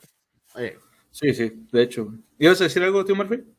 No, lo normal, digo, el duelo realmente si lo quieren vivir de una manera psicológica, son cinco fases lo que tienen que afrontar con ellas. Las fases más peligrosas es directamente la ira, la negación nunca, no la tienen que sobrellevar de mala manera, pero la ira es la peor fase de ellas porque al final de cuentas te da un coraje enorme porque a lo mejor no pasas el tiempo tanto con la persona o no le dijiste algo o no, o no arreglaste o enmendaste algo. Y llegar a la fase de aceptación, que es el final de la misma, yo creo que es lo más, más pesado. Este, pero realmente las personas que han tenido duelo, sobre todo en épocas recientes, en épocas este, más recientes que hemos perdido a más gente, que yo creo que en la gran mayoría de nosotros en nuestras vidas llegamos a perder tanta gente como en los últimos años, debido a cuestiones de la pandemia, a todos nos tocó gente muy cercana, gente que a lo mejor no era tan cercana, pero que era de nuestra edad, o que era gente con la que convivíamos eh, habitualmente, o familiares. Yo creo que es una época donde no nos hemos desensibilizado con el tema, pero sí hemos aprendido a manejarlo de una manera más positiva. Como dice Ozzy, anteriormente era verse cuando querías ir a una consulta psicológica o psiquiátrica, era ir a la casa de la risa, o sea, directamente estás indicando que tienes algún mal mental, alguna cuestión que te está afectando. Y hoy en día yo creo que es un poquito más fácil de verlo, un poquito más fácil de trabajarlo. Y si tiene oportunidad para toda la gente, el mejor consejo que le puedo decir, psiquiatra, psicólogo, lo que ustedes lleguen a necesitar, créanme que hoy en día no es mal visto. Les voy a decir que la palabra divorcio hace 30 años era un tabú y hoy en día yo creo que el 40%, si no es que el 50% de la población que se encuentra casada llegan a esos procesos. El psiquiatra o psicólogo hace 20 años tal vez era un tabú, hoy en día es como que la cosa más normal del mundo, que todo el mundo busca apoyo psicológico. Entonces, por favor, si Sí, tienes bueno. tipo de situaciones, por alguna mala experiencia, algún trauma, cicatriz, busquen ayuda de un profesional. No les quita tanto tiempo como ustedes creen y no es tan caro como ustedes llegan a creerlo. Y buscar más opciones, porque hay gente que le pasa que van con uno y, ay, es que no me gustó todo. O sea, también no, de- o sea, son profesionales, pero no dejan de ser personas. Cada uno tiene su estilo para hacer las cosas. Intenta con otro y con otro. O sea, no va a haber alguno con el que te vas a sentir adaptado. Y sí. bien, Sí. o sea, te vas a sentir cómodo yo, y a gusto. yo- yo como psicólogo lo que les puedo decir es háblenlo, no se lo guarden, díganlo, o sea, aunque sea nada más, este, digo, si no quieren con- ir con un psicólogo porque tienen algún prejuicio o algo, está bien, no hay problema, están en todo su derecho, obviamente. Sin embargo, no se queden con eso este, para ustedes, eh, exteriorícenlo, porque el- las, este tipo de situaciones eh, son como, como agua estancada en el cuerpo, o sea, se te queda ahí y se pudre y empiezan a, a surgir otro tipo de Sí, inconvenientes. o por- otro em, tipo de pasan de ser de salud mental a salud física como tal, güey. Sí, exactamente. Se llaman, este, es este psicosi- es, eh, ay, Psicosomático. ¿cómo era? Psicosomático, exactamente. Entonces, este, por eso digo, sí, há- háblenlo.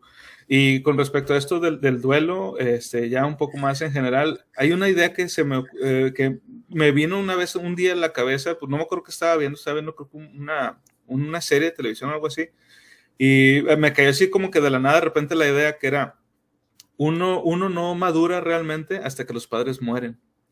Y platicando de eso, o sea, este, de hecho se lo comenté a mi papá, este, un día que estábamos platicando, y mi papá se me quedó viendo y me dijo, sí, tienes toda la razón. Y yo, ay, güey, qué pedo.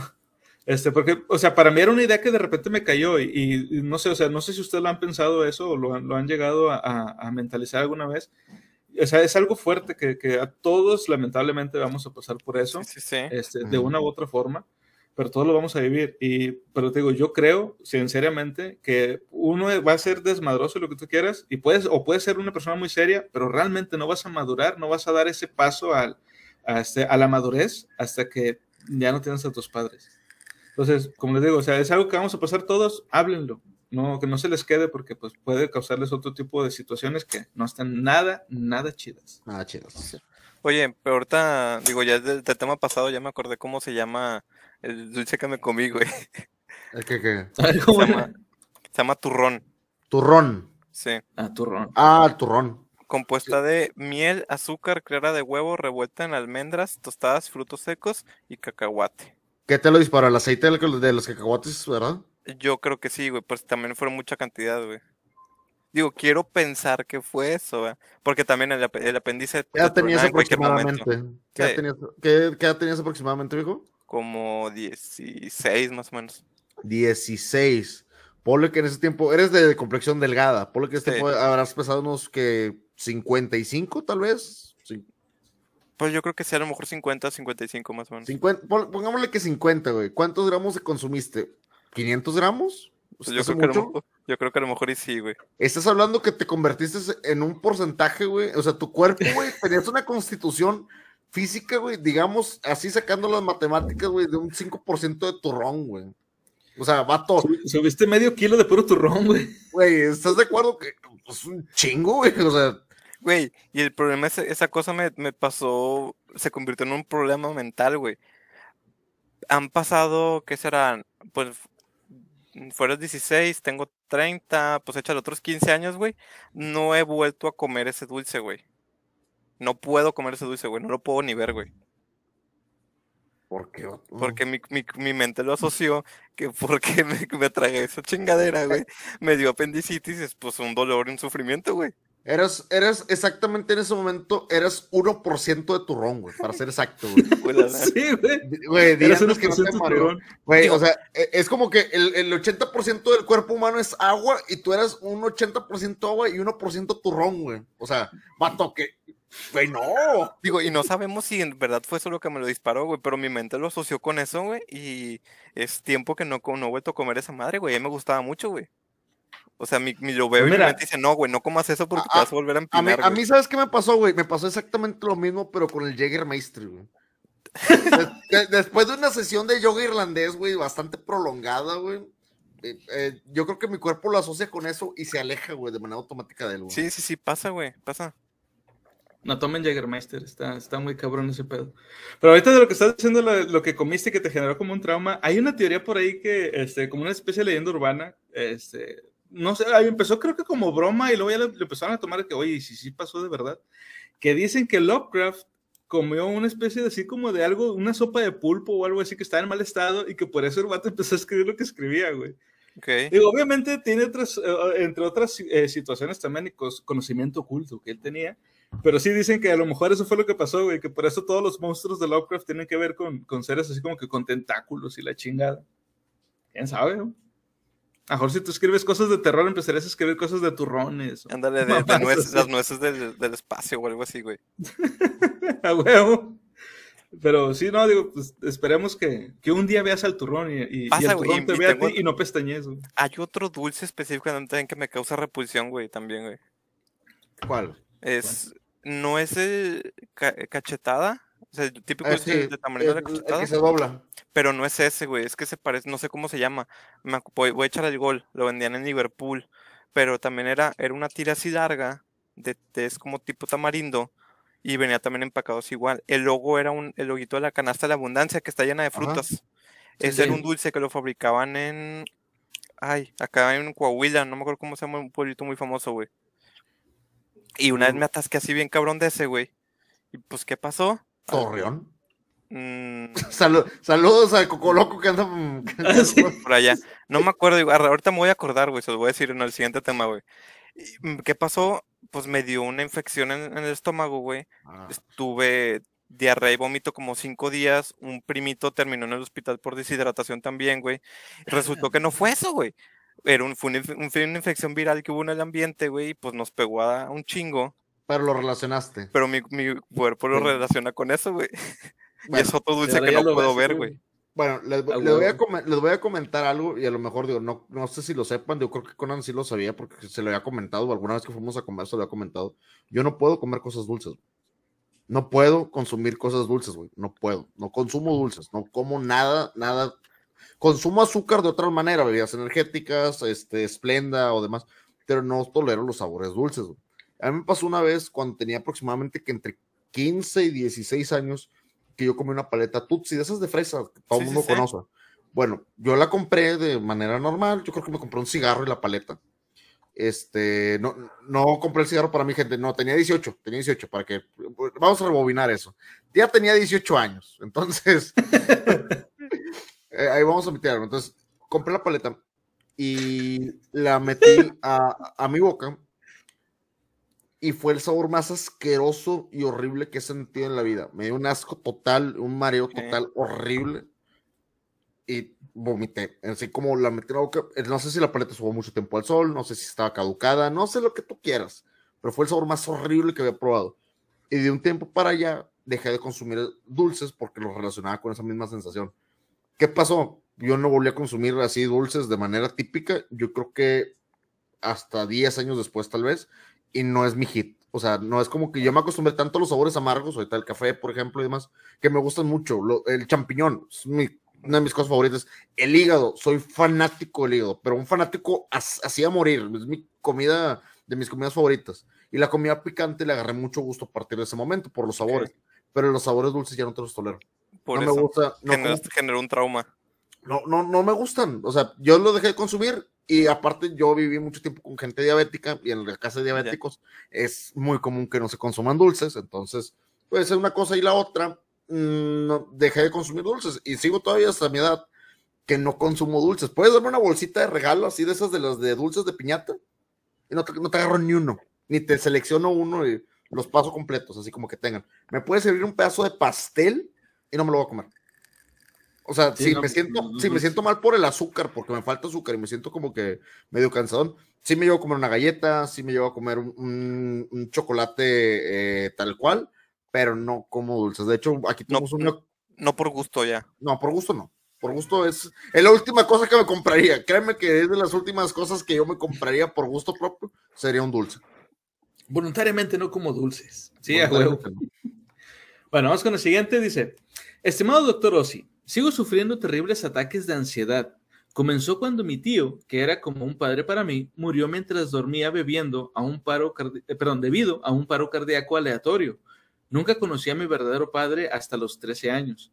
He ido a psicólogos, pero lo único que me dicen es que si me doy cuenta de que no me voy a morir, el pánico se me va. Eso es una mierda, porque sé que no me voy a morir, pero todavía siento que estoy a punto de estallar por dentro. Por favor, ayuda. Eh, Don, de 17 años, de Texas. Dice, me suena a pena.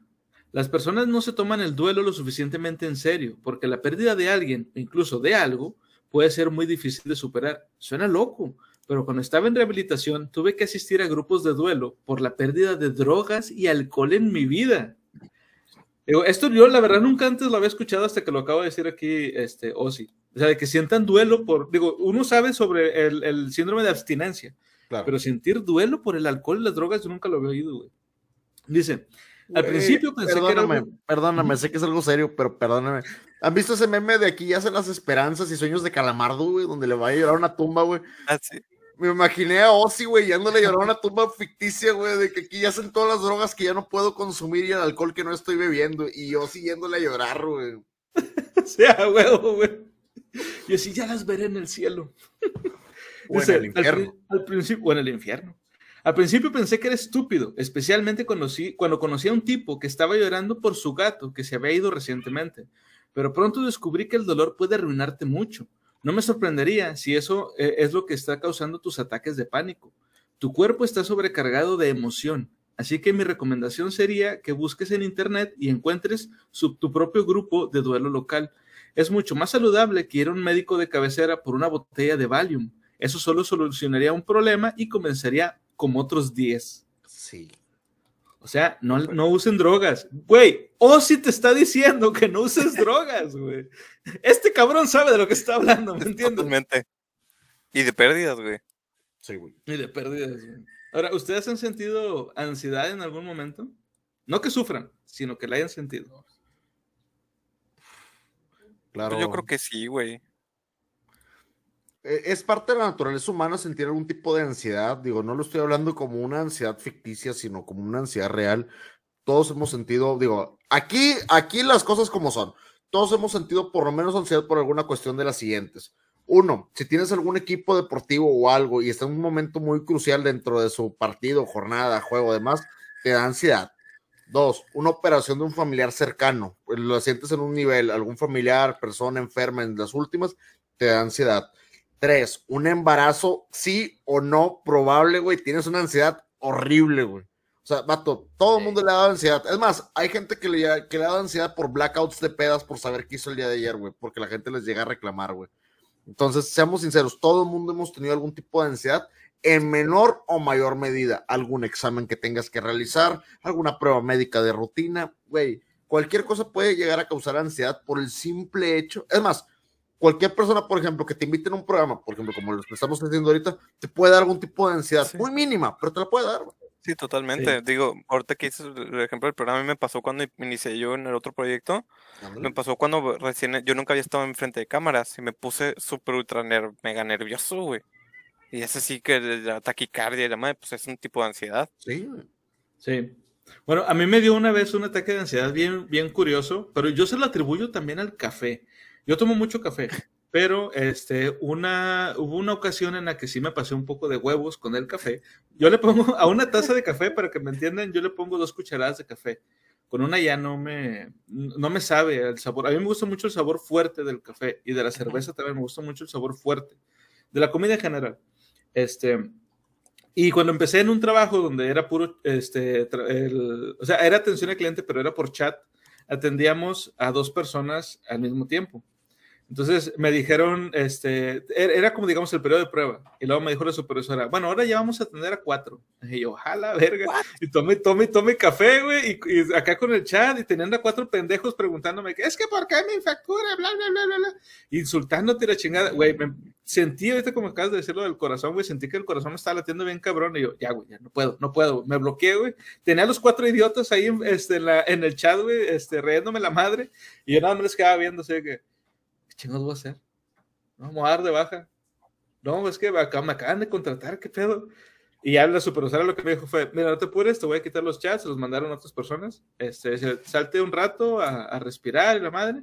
Ya salí, güey, acá que me aliviané ya, ah, chinga, ¿qué, ¿qué pedo? ¿Qué me pasó? O sea, pues no, no estaba batallando, ¿por qué, por qué ahora me pasó? Entonces, yo se lo achaco a lo mejor en, en, una, en mayor o menor medida al café, pero se siente bien horrible, güey. Te, te voy a decir, te voy a decir una que me pasó a mí, y esta no tiene tanto tiempo. Eh, yo tomé mi examen de manejo ya un poquito grande, tenía como 25, 26 por la licencia, no tenía licencia, eh, pero tenía que, el carro que iba en el que iba a estar era un estándar.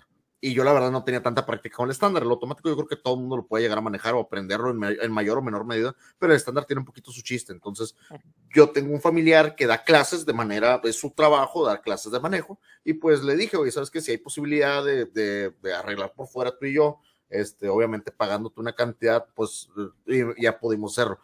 El problema, y un saludo a mi tío Mike, que se la mamó, este, te trabaja las cosas a partir de que te pierdas el miedo a ciertas cuestiones. Ay, güey. Una de ellas es dejarte, pues obviamente, tu conducción normal, los cambios de velocidades, estar en una cuadra el primer día. Al Aventó tercer morones día, prieto. Morones Prieto en día de tráfico con carril cerrado. Vato, ojo, las subidas, para los que no sepan lo de un carro estándar en subida, tienes que, tiene su chiste, tiene su chiste hacerlo. Entonces pasa lo siguiente, se me mata el carro en un semáforo y todos pitándome a todo lo que da y Mike, mi tío Mike, nada más viéndome así con cara de a ver, güey, ¿Qué vas a hacer? Huevo. ¿Y ahora? Ah, dale, güey. Ese momento es una ansiedad horrible porque te están pitando todos, te pasan carros a los lados, te están rayando a la madre. Pasa mucho eso. ¿Y sabes qué es lo único que puedo hacer? Güey, si, no me tra- si no me tranquilizo, güey, no lo voy a aprender, güey. O sea, me puedo haber bajado del carro y decirle, llévatelo tú, pero no. Me tranquilizo, lo prendo porque se me apagó, obviamente. Lo prendo, empezamos en primera, arranco y me voy. Fue lo único que puedo hacer. Pero fue una ansiedad horrible y llegué a sudar bastante en ese momento. Pero ojo, me dijo, estas van a ser tus situaciones diarias. O sea, todo lo que te estoy haciendo es el diario de lo que te va a pasar a ti. Si no Sí, lo controlas hecho. ahorita, cabrón, no lo vas a controlar nunca. Pensé que ibas a decir en, en algún momento de que, ¿qué haría Almighty en este momento, no sé, pensé que ibas a decir eso, güey, al chile. No, vato, la neta estuvo, estuvo, sí estuvo bien cabrón. Saqué mi licencia, todo bien, me compré mi carro propio, porque esa era la intención de la licencia, a final de cuentas, obviamente, comprar mi carro propio. Me lo compré automático, se la pelaron, güey, porque la verdad no me sirvió de nada más que para sacar la licencia. Pero es una gran lección de vida, señores, es una gran lección de vida. Que no la Sí, quise güey. aprovechar, es muy pedo. No, la neta lo compré en automático porque en ese momento era más fácil para mí este, poderlo manejar y obviamente pues para que mi esposa y yo nos pudiéramos mover con, compartiendo el mismo, el mismo auto. Sí, porque la neta la- la- las, las clases estaban, pues como te genera ese tipo de ansiedad, pero al mismo tiempo te genera la ansiedad para poderla afrontar después. Sí. Exactamente, y es, y es. Bueno, vamos con el siguiente. Dice, estimado doctor Ossi, ¿cuál es la duración ideal para una siesta por la tarde? Mis amigos juran por ellos, pero cada vez que me quedo dormido durante el día me despierto de un humor terrible, con dolor de cabeza terrible. Ross, de Aberdeen. Y antes de leerlo del doctor Ossi, ¿ustedes tienen por costumbre dormir la siesta? Bueno, yo sé que aquí este, el doctor, el, el- el- doctor, es decir, el tío Murphy ni siquiera duerme, pero ¿ustedes tienen por costumbre de repente dormir ahí una siestecilla? Cuando estaba más chavo, bueno, más, más chavo hoy, no, cuando estaba ma- un niño, literal, sí me echaba una siesta, pero era de que llegaba a la escuela, comíamos y mi mamá sí se dormía y pues yo me ponía o a ver alguna tele, pero tarde o temprano me terminaba durmiendo un ratito, güey, pues un rato. Y luego me acostumbré también mucho, güey, cuando salía de la, de la prepa y de la facultad, como me regresaba en camión a mi casa, pues yo era turno de la mañana, El camionazo. El camionazo, y, y era un, me tardaba yo una hora, güey, arriba del camión. O sea, en mi Chula. casa, Chulada dormirse en el camión. al centro, me echaba una hora, hora y media, güey. Sí, Y güey. dije, a veces leía y todo, o me iba escuchando música, pero lo de siempre, el 80% de veces era, era dormir, güey. Y me acostumbré y me echaba mi siesta, güey. O sea, sí, me, me dormía. Siesta de campeones, güey. Cuando te puedes dormir en el camión eres privilegiado, güey. Porque te va. No, cuando te duermes y te puedes levantar dos paradas antes de la tuya o tres, güey, sin. sin Sí. Güey, es, Sí. es- es un privilegio, güey. Es una No, habilidad, güey. no, no, no, ese no es un privilegio, güey. Es un, es una habilidad, güey. Es un superpoder. Porque tu cuerpo ya es como que, "Ey, ya te vas a bajar, güey, sobres. Sí, huevo. Güey, ¿Tú, es- Murphy? Yo, la neta, mira, te soy muy sincero, no es siesta porque es mi horario de sueño normal, porque pues como, como lo comentó, yo no duermo, la verdad, yo no duermo, duermo una vez cada dos días, si bien me va, este, y mi día de sueño normal puede ser un día a partir de las 2 de la tarde hasta las 8 de la noche, son seis horas, más o menos. Este, y eso es una vez cada dos días. Procuro hacerlo, sí, sí, procuro hacerlo, pero no me mata dormir dos horas. Eh, ¿Sabes lo que sí me mata? No puedo tener siestas de media hora ni de 20 minutos. Es imposible. Si mi, mi sueño mínimo son dos horas. güey. Sí, O sea- no, te, te despiertas, como dice, te despiertas de mal humor, con dolor de cabeza, porque no La- descansas, güey. La tarifa mínima son dos horas. Tómalo, déjalo, le digo al cuerpo. Son dos horas, güey, si quieres. Si no te vas a dormir dos horas, güey, no te duermas, güey. Porque yo con No, media no. hora no la hago. Te soy bien sincero, no la hago. Y la siesta, güey, yo siento que no. La única que sí lo hacía, como cuando hice seis, lo hacía cuando estaba en la universidad, güey. Yo lo hacía y me tomaba siestas obligatorias, güey. ¿Por qué? Porque de repente, pues yo trabajaba en ese momento entre el trabajo y la facultad, güey. No te daba tiempo de nada, güey. Y mi trabajo era tiempo completo, güey. Entonces tenía este- el turno completo de trabajo y lo tenía en la escuela. Tenía 20 minutos a una hora entre una actividad y otra, güey. No hacía nada. Era como que, güey, estoy bloqueado. Voy a dormir. Y me apagaba, güey. Y ahí sí me podía apagar una hora, güey, por el cansancio. Y me levantaba y continuaba haciendo lo que tenía que hacer, güey. Entonces, sí era muy cansado, pero lo hacía solamente cuando estudiaba y trabajaba al mismo tiempo. Y era buscar como que un intermedio, güey, para poder hacer, hacerlo de esa manera. Y me forzaba a hacerlo. Lo tenía que hacer a huevo.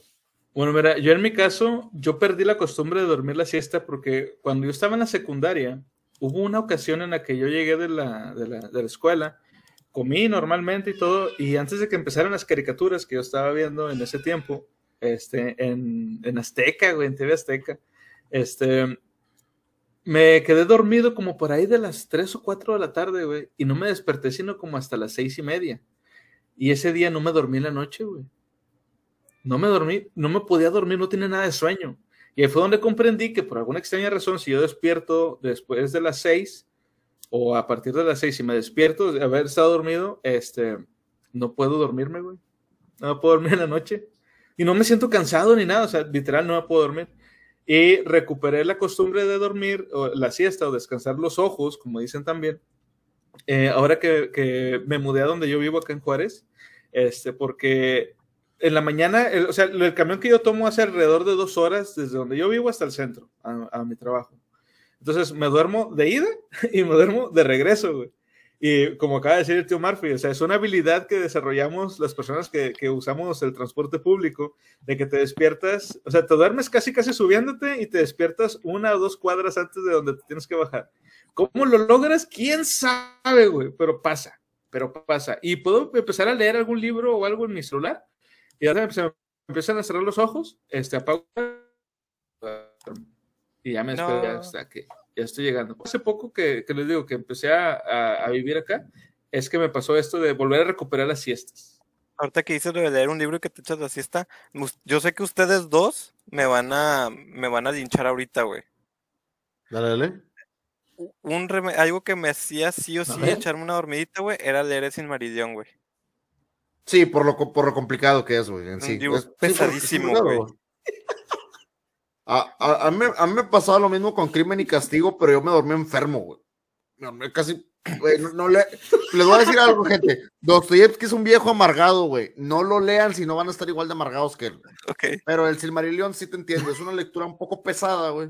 Y te va adormeciendo por la. La verdad, es un libro pesado. Digo, Conan lo acaba de releer hace menos de un mes y sabe que es un libro pesado. Sí. Saludos al gringo, Mira, por cierto, de Gringo Libro. Saludos a Gringo Libro. Mira, qué buen nombre, según aquí, Chotopelado. Gracias, gracias por ese follow, viejo. Nos hace una sí, pregunta gracias. ahí. Primera intervención dice: Llévate serio. ¿Qué opinan de que Argentina refugiara a nazis después de la Segunda Guerra Mundial? ¿Ganaron el Mundial del 86 por eso? Lo hemos discutido hey, Está bien. Estamos, es una muy buena pregunta. Y gracias a Lo hemos visto anteriormente que el refugio que tuvieron ellos, no solamente en Argentina, sino en Brasil y en Chile, sobre las épocas realmente, ¡hey, Kid Monster! Gracias por ese follow. Realmente sobre las épocas estaban buscando por dónde estar escapando directamente de, de, la Alemania nazi en esos momentos. Yo te diría que el refugio pues fue como que la opción más natural o ir de cualquier lado de Europa donde fueran menos conocidos. Recordemos que la gran mayoría de países del sur o del centro de América eran neutrales a un punto de no intervenir directamente en la guerra o de realmente no quererse meter porque ya tenían conflictos internos más pesados. Entonces, velo por ese lado. Si huyeron a un lugar donde tuvieran más oportunidad de quedarse y de refugiarse, lo iban a hacer. Lo mismo pudieron haber hecho que se pudieron haber ido a Finlandia o a Suecia o a, o a lugares que no estuvieran tan cercanos a, a, donde se pudo haber generado, pero sí. Y lo del Mundial del 86, tenían a Maradona, viejo, o sea, pato. Sí. La mano de Dios. Güey, ese partido contra Inglaterra, estamos, estamos de acuerdo que era Maradona, o sea, no mames. Perdón, Era Maradona y en drogas. Güey, sí, Imagínate una fiesta con Maradona, yo sí, güey. ¡Ah, la verga! Si, si, te da una fiesta con, si te das una fiesta con Maradona, yo sí, güey, ese, ese pulso que traías a la mano izquierda, güey, era de cosa seria, güey. A huevo. Por cierto, Chotopelado, qué bueno que te suscribiste, muchísimas gracias. Quédate por aquí porque probablemente el año que viene vamos a estar hablando precisamente de este, la Segunda Guerra Mundial. Oye, eh, y tenemos por ahí un video eh, hablando sobre este, el señor del bigotite, el del bigotito chistoso. Este, y las cosas que. Sí, sí, sí, Charlie, el Charlie Chaplin ale, alemán, güey. Okay. Este, de las. Eh, el, el, duelo mágico que se aventó contra Alistair Crowley, güey. Sí, de hecho, si tienes oportunidad, Choto Pelado, ahí ah, tenemos algunos videos de la primera guerra, de la primera y de la segunda guerra mundial, los tenemos en el canal subidos, checa los videos en YouTube. Eh, bueno, pero el de 1938 sí que había influencia nazi. Mm, mira, si, nos vamos a eso, digo, sabemos que inclusive sus propios Juegos Olímpicos armaron, sin, ir- sin irme mucho a, la historia de los mundiales, que, que fue la del, el- bueno, sin irme mucho, mucho a la historia, de hecho, en este, en el 86 lo perdió la Alemania Federal, para ser más exacto, lo perdió contra, contra Argentina. Sin irnos mucho a la historia en sí de los mundiales, siempre hubo como que una influencia a partir de ahí, digo, porque al final de cuentas Alemania es una potencia, es una potencia del fútbol, porque pues es su construcción, de su manera, es de Mannschaft, el equipo. Eh, entonces, velo por ese lado, pero no es como que los jugadores saben metanfetamina que usaron los soldados nazis. Pato Maradona se metía lo de 10 jugadores él solo, por lo mismo lo podía hacer, güey. O sea, ellos se podían meter toda la meta que quisieran, güey. Maradona se aventaba lo de ellos 10 él solo, güey. Por eso era la mano de Dios. O sea, realmente, te- ellos tenían al verdadero super soldado, güey. Al, al capitán de Argentina, güey. Lo siento. Ah, huevo. No, pero ya hablando Sí, sí, bien, güey. mira, es, es muy importante y la neta, esos comentarios sí nos sirven porque lo, lo podemos llegar a comentar más adelante si tú quieres que podamos analizar o tienes algún libro que pueda recomendar con, la, con lo que tenga que ver con la historia del fútbol y la época nazi. Si has encontrado algún libro de eso, pásanos el dato, métete al server de Discord o mándanoslo directo por mensaje. Y la neta, sí nos interesa porque son temas que nos gustan y que hemos tratado anteriormente. Y tenemos, el Capitán Coca tenían a huevo que sí.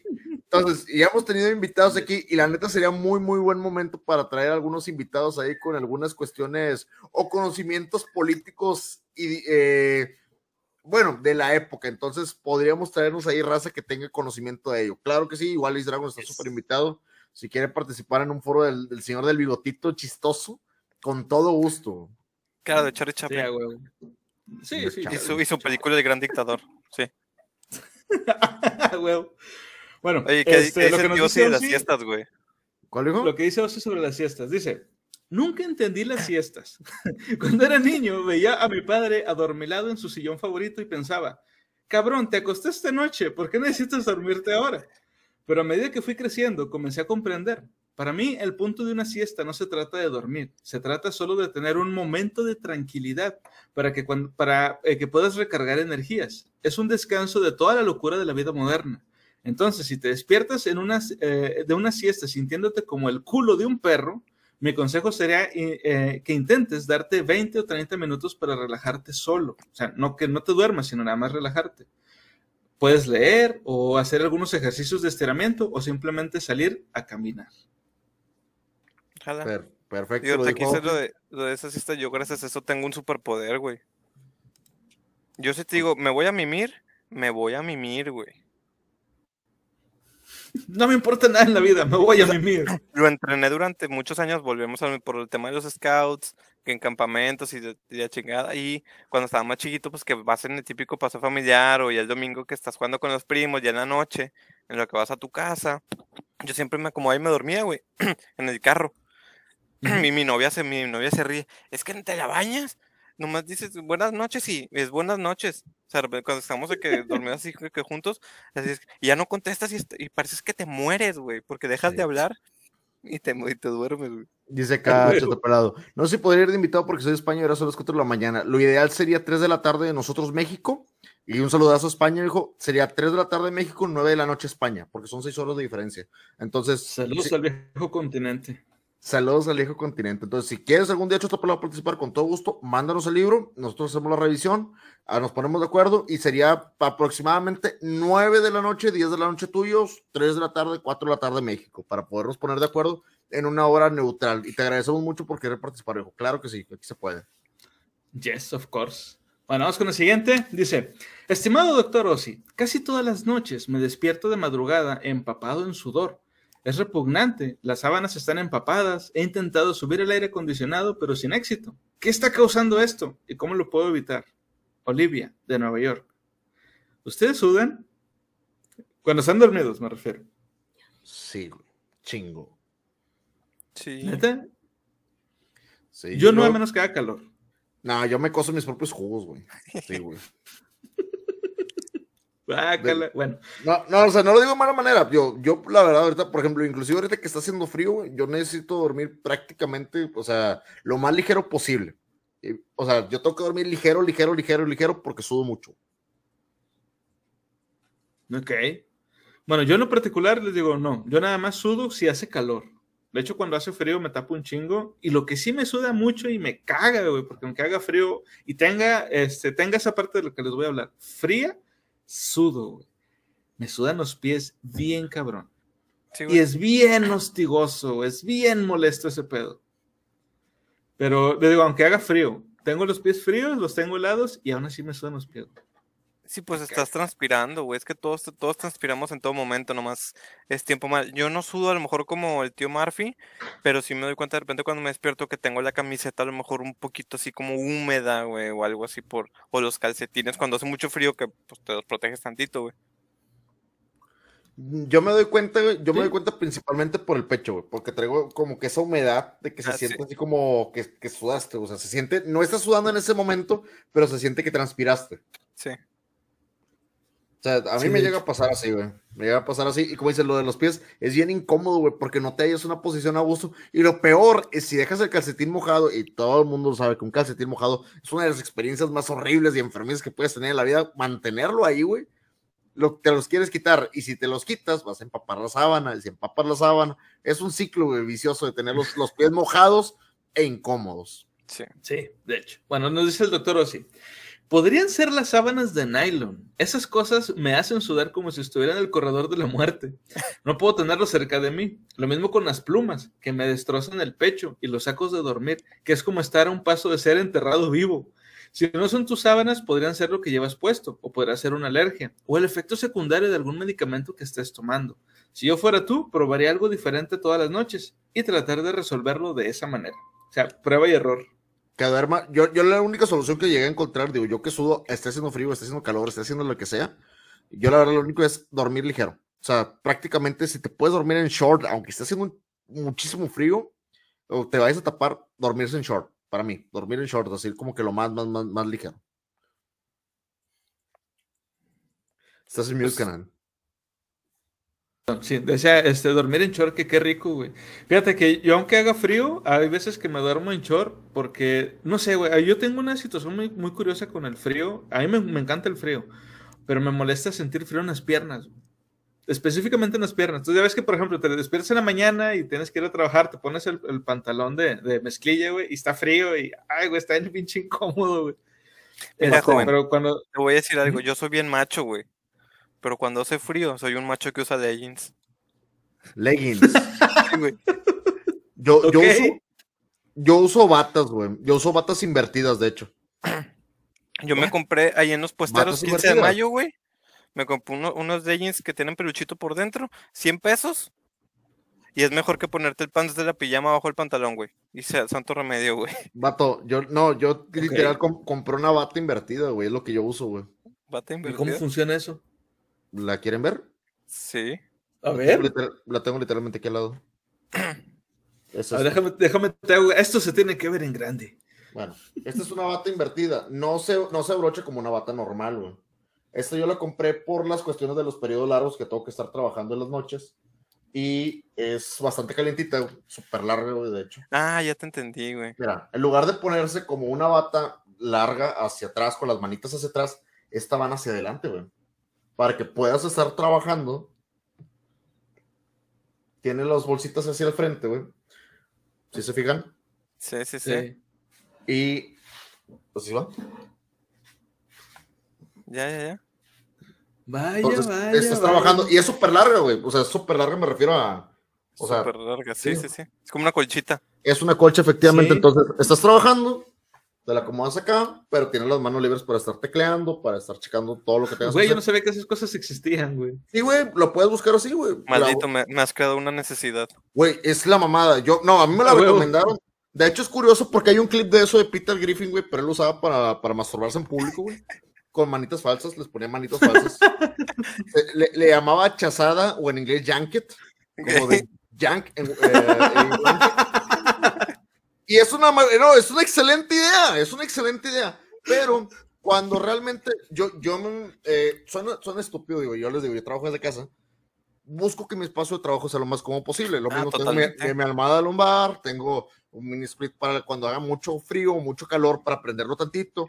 Pero esto es la cosa más cómoda del mundo para poder, ¿sabes qué? Está haciendo mucho frío, yo estoy en short, traigo, eh, traigo pantuflas, por ejemplo, estoy así como estoy ahorita, te pones la frase en la parte de arriba, te cubre los pies, como dice Conan, evitas el frío y sigues trabajando. Vato, es una solución práctica y está como, como muy rápida para eso, ¿sabes? Porque cuando Yes. hemos visto como que la cobijita del tigre, pero realmente has intentado trabajar en una computadora o estar jugando con una cobija de esas. Ah, no puedes, güey. Es bien No puedes, incómodo. güey. Es bien incómodo. Entonces, ¿cuál es la solución? ¿Qué tal si pones las manos al frente? Y ahí tienes la de esta y estás trabajando cómodamente, güey. Yo no he tenido ninguna Soluciones simples para, para, para, para problemas complicados. Ojo, Sí. esa madre no se puede poner al revés. O sea, si te la intentas poner como una bata normal, no cierra No por el puede. frente. No se puede, porque Ah, la espalda está totalmente abierta. Entonces, tu frente quedaría así, a menos que lo llegues a amarrar. Ya lo he hecho. Y es muy incómodo. No, huevo. Bueno, vamos con la siguiente. Dice, estimado doctor Ossi, como Francisco Scaramanga en El hombre de la pistola de oro, tengo un tercer pezón. ¿Debería estar preocupado? Gary, de Dorset. La respuesta del doctor Ossi es, solo si empieza a hablar contigo. Co- Como, como ceniceros, un saludo a nuestros amigos ceniceros que tienen tres pezones. Saludos a Cenicero. Saludos. Bueno, de hecho era algo que les quería preguntar si conocían a alguien que tiene tres personas, pero pues yo creo que los tres conocemos a la misma persona, así es que eh, no cuenta. ¿Conocen a alguien más que tenga tres personas? No. A, a la que sale. eh, ¿El Vengador del Futuro? Exactamente lo que te iba a decir, El Vengador del Futuro, güey. Sí, no, yo creo que no. Yo creo que nomás. O sea, búsquenla, Esto. búsquenla. Vengador del futuro con Schwarzenegger. Sí, yo creo que sí, güey, pero no, o sea, que tú digas. Ah, ¿sabes quién? Bueno, vamos. Me, me- sí, ya, me acordé. Meg de Family Guy. Tiene tres personas, güey. ¿Meg también tiene tres pezones? Sí, este, Ah, hay un cabrón, esa no me capítulo. la sabía. Sí, hay un capítulo donde eh, sale con el conde contar, güey. Ah, un. Sí, dos. ¿Qué? Sí, que cuenta un pezón, jajaja, dos pezones, jajaja. ¿Tres qué? Espera, ¿qué? Y saca de onda, güey. sí, a huevo, güey. Bueno, vamos con este, la última pregunta de la noche. Vamos con la última pregunta de la noche. Dice: Estimado doctor Ossi, me he vuelto adicto a las palabrotas. Comenzó hace, dos años y ahora básicamente uso palabrotas en casi todas las oraciones, incluso frente a mis padres y en la escuela. He intentado parar, pero no puedo. Creo que debo tener el síndrome de Tourette. ¿Qué tengo que hacer? Ven, de Cheshire. Antes de leer lo, que dice Ozzy al respecto, ¿ustedes creen que tengan un problema con palabrotas? ¿O conocen a alguien que tenga problemas con palabrotas? Pues es que vives en Latinoamérica y en México. Güey. Fíjate que sí diría, pero en lo particular cuando llegas a trabajar, digo, tanto tiempo con, con trabajando atención al cliente o trabajando con las personas y te aprendes a dirigir a manera correcta con ellas, sabes modificar tu lenguaje para poder ajustar a lo que quieres decir al momento. Siento que nuestro vocabulario tiene que ser más extenso para poder expresar algo que queremos decir con una palabrota o una palabra muy común y expresarlo de manera correcta. Es difícil, pero es posible. Ahora, es un filtro que te tienes que poner, porque el 90% si estás en confianza vas a estar diciendo puras mamadas. Digo, Sí. lo hacemos. Es como que lo más común y coloquial, güey. Decir una pendejada y se te sale. Yo creo que ya no es una palabrota si lo manejas de manera apropiada. Porque cualquier palabra dicho de manera despectiva suena mal. Sí, sí, claro que sí. De hecho, cualquier cosa que digas. De hecho, mira, hace rato estaba viendo yo este, un, un, episodio de, de- No sé si se acuerdan del programa de Mythbusters, Ajá. el programa de Discovery. Bueno, este, estaban diciendo ahí que este, decir palabrotas eh, te ayuda a soportar el dolor. ¿Es correcto? Es cierto. Este, y- sí, sí, sí, y sí es cierto. Entonces, también puede ser que esta onda de, de- del decir groserías y decir palabrotas, más que sea un, un, digamos, que so- ser adicto a eso, es como que una forma de... ¿Sí me De entiendes? O sea, liberar. de liberar un poco de estrés, del- del- como dicen en inglés, eso de, liberar un poco de vapor este, de tu día a día. Yo creo que cuando realmente ya se podría convertir en un problema es cuando te está causando inconvenientes en tu día a día, por ejemplo, con el trabajo o con la escuela, de que no sé, güey, en lugar de, de saludar a la maestra o al director, güey, le rayas la madre o algo así, ahí sí ya es un problema, güey. Sí, Ahí sí, ahí sí es otro pedo. Que, hola, O no sé, pentonto. no sé tú, así. ¿Eh? sí. De que llegas así que, hola, pentonto. sea, obviamente diciendo la mala palabra. ¿va? Sí, sí, sí. No, aquí no hay censura, viejo. O sea, si vas a llegar así que, pinche profe, huevos. O sea, lo puedes hacer, güey. No, tienes- no hay problema por eso. Yo, yo, la verdad, sí, conocí gente que tenía, no lo quiero decir de mala manera, pero sí tenía un vocabulario muy limitado y ocasionalmente como que no encontraba las palabras para sustituirla de manera correcta y le salía la, la, la, la- la palabrota, por así decirlo, de manera natural. O sea, en lugar de decir, eso es una tontería, o es algo eh, irrisible, o es algo demás, una es una pendejada.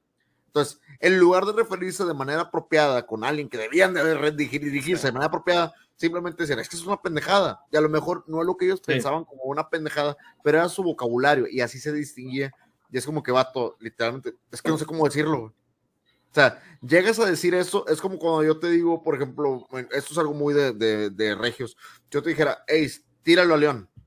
Sí, ándale, ¿Cómo lo dirías tú de manera coloquial? no le hagas caso. Ignóralo. Por decirlo. Ah, no, ah, es igual. Sordéalo también es, No, es un eso tampoco. regionalismo. Es a lo que voy. Son regionalismos y lo mismo que los regionalismos son las palabrotas dentro de tu vocabulario. Y en ocasiones ya la dices de manera tan natural que pues sabes que pues no toque sustituirla con alguna otra palabra. Pero realmente estamos mal. También fíjate, eh, una vez leí que las personas que dicen muchas groserías, este, aunque sepan decirlo de forma correcta, pero de manera intencional, dicen groserías, este, son personas más honestas. Yo creo que tiene que ver con el hecho de que se sienten en confianza este, y por eso dicen groserías. Y por el, por por el tema del filtro. Exactamente, Ajá. el tema del filtro.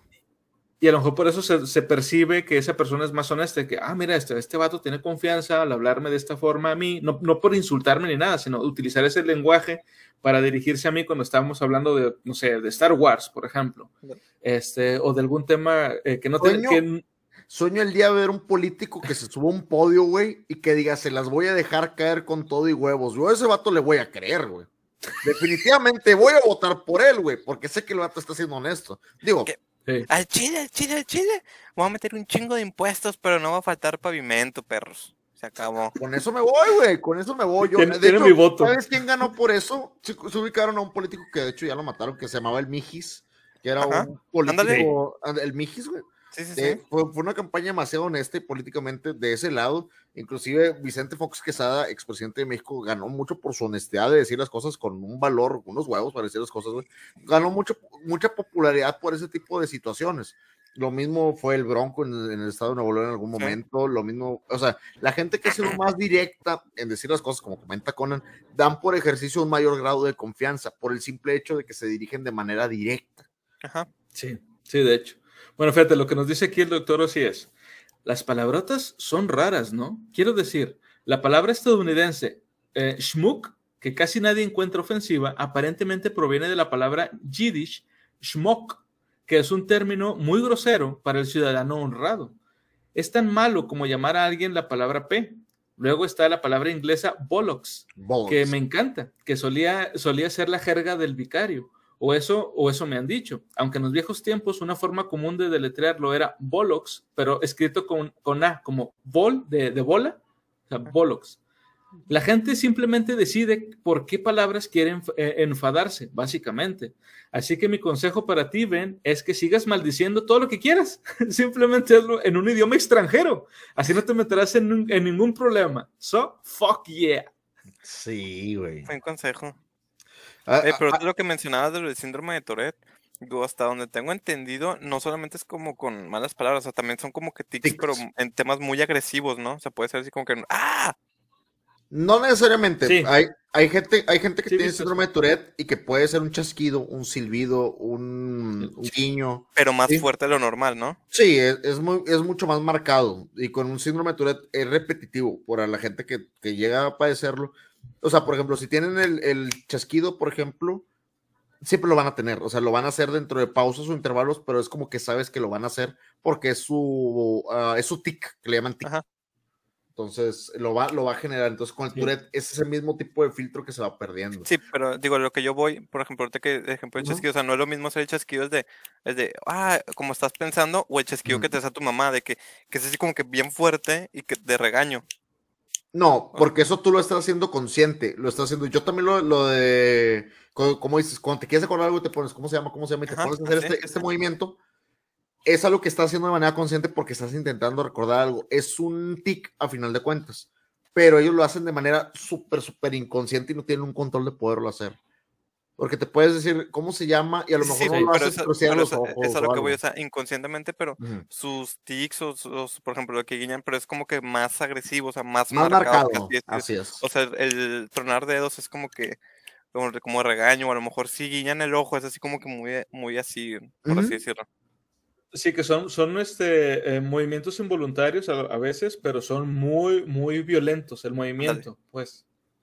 Y sí he visto también eso, por ejemplo, en el camión, una vez me tocó ver este, que iba, iba una chava sentada, este, y de repente le hacía, o sea, estaba ahí así normal, viéndose adelante, de repente le decía como que... Y así era nadie, como, ay, chinga, qué pedo. Este, y, digo, y había una persona sentada al lado de ella, y como que primero se sacó de onda, y luego se paró, se fue, se sentó en otro, en otro lado, este, y la chava que se iba así, y de repente... ah, cabrón, qué pedo. Yo pensé que a lo mejor era por un escalofrío o algo, pero no, este, al parecer tenía esta situación, porque no nada más le hacía así a veces, sino que ya en el espejo viendo, le cerraba el ojo así. Dije, ah, a lo mejor por eso es tics. que la persona que estaba sentada al lado de, de esta persona se asustó o algo. Sí, le incomodó y mejor se paró y se fue, se sentó en otro lado. Pero sí, o sea, son movimientos muy violentos. No me refiero a violencia de agresión, sino Sí, que sí, su cuerpo se mueve muy, muy violentamente. Muy O brusco. sea, a lo mejor eso de estar moviendo los dedos así, sí puede ser así, pero cuando es involuntario. Si lo hacen de manera voluntaria, por más agresivo que sea, sigue siendo algo normal. Ya el síndrome de Tourette ya sería cuando es involuntario totalmente, o sea, que no lo puedes controlar absolutamente para nada. Ya sea decir groserías, moverte, los tics de, de estar así, como- Sí, de hecho, o hay algo una, así. hay una chava que es streamer que he vis- he visto aquí en Twitch, no me acuerdo cómo se llama, que tiene síndrome de Tourette y está así platicando, no sé qué. ¡Ah! Y sí, no, es que yo sí, que Sí. yo viví en España y, ¡ah! y voltea y es bien raro, güey. Sí, sí lo he Sí. visto. Sí lo he visto. Sí, es, es parte de, es parte del síndrome de Tourette, son sonidos, eh, movimientos involuntarios, chasquidos, tics faciales, o pues obviamente por lo que ya conocemos, eh, inclusive te voy a decir algo, no directamente tienen que ser maldiciones, pueden tener frases algo curiosas, por ejemplo, así como que dicen algo y dicen pollito, pollito, pollito, pollito, por ejemplo, y de repente está diciendo Sí. algo y le da el tic de decirlo, no es una maldición, sino simplemente es una, una jerguilla que tiene que soltar en ese momento. ¿Por qué? Yo creo Porque que- es incontrolable. Muchos realizamos, eh, pues, pegamos lo de síndrome de Tourette con malas palabras por la película de Gigolo por accidente. Ese es un y gran por el episodio, de y por el Karma. episodio de South Park. Sí, Ah, sí. Ándale, también. Sí, Sí, es- sí, el sí. síndrome de Tourette es muy diferente a eso, pero sí es como que la representación más marcada que tenemos del síndrome de Tourette. Yes, yes en inglés. Y bueno, pues ya con esto nos despedimos. Muchas gracias a toda la gente que estuvo aquí con nosotros. Eh, Ace, ¿qué estás haciendo en redes? ¿Dónde te puede seguir la gente, por favor? Mira, ¿qué hago en redes? La verdad, nomás me la paso scrolleando, güey, viendo videos de chinos construyendo cosas, güey. No, no es cierto. Tengo, estoy en, bueno, en realidad es un, es un programa también de puras cosas. Ya no le podemos decir como cultura ñoña, güey, porque la verdad ya transminó a todo, güey. O sea, ya es algo de, de, vamos a poner cultura pop.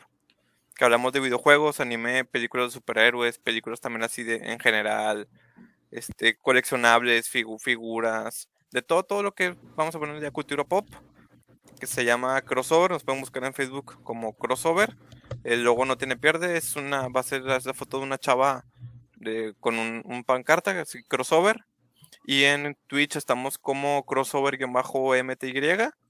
Ahí generalmente los martes hacemos programa, empezamos a las 7, dura una hora con las novedades de esa semana.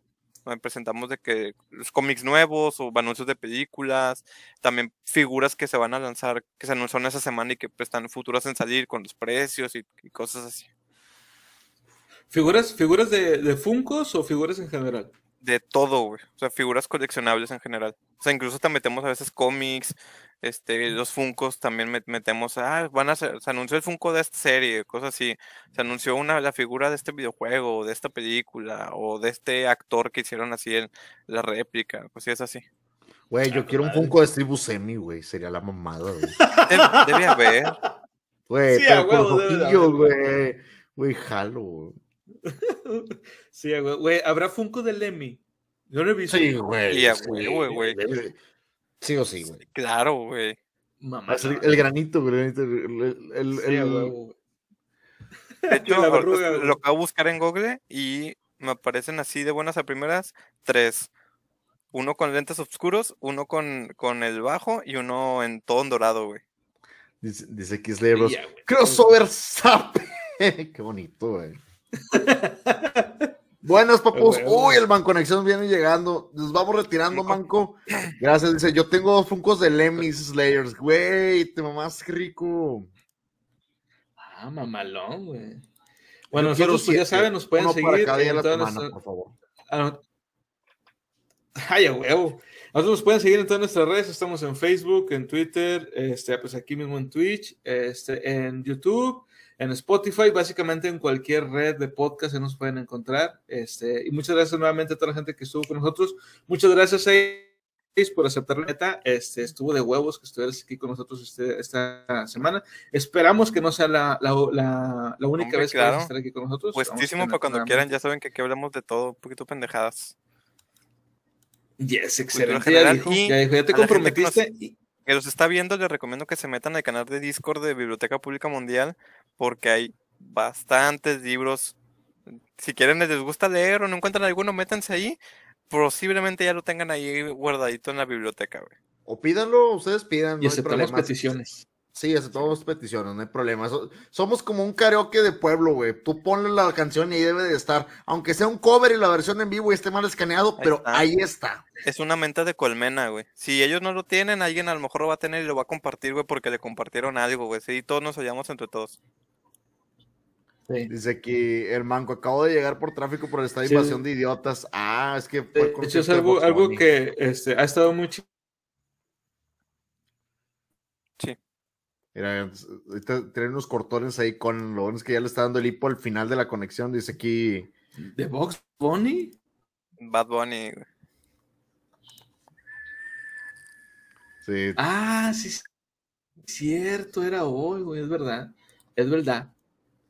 Bueno, como les decía, con esto ya nos despedimos. Muchas gracias a toda la gente que estuvo con nosotros. Este, y como les decimos en cada episodio, siempre, siempre, sigan leyendo. Bye. bye.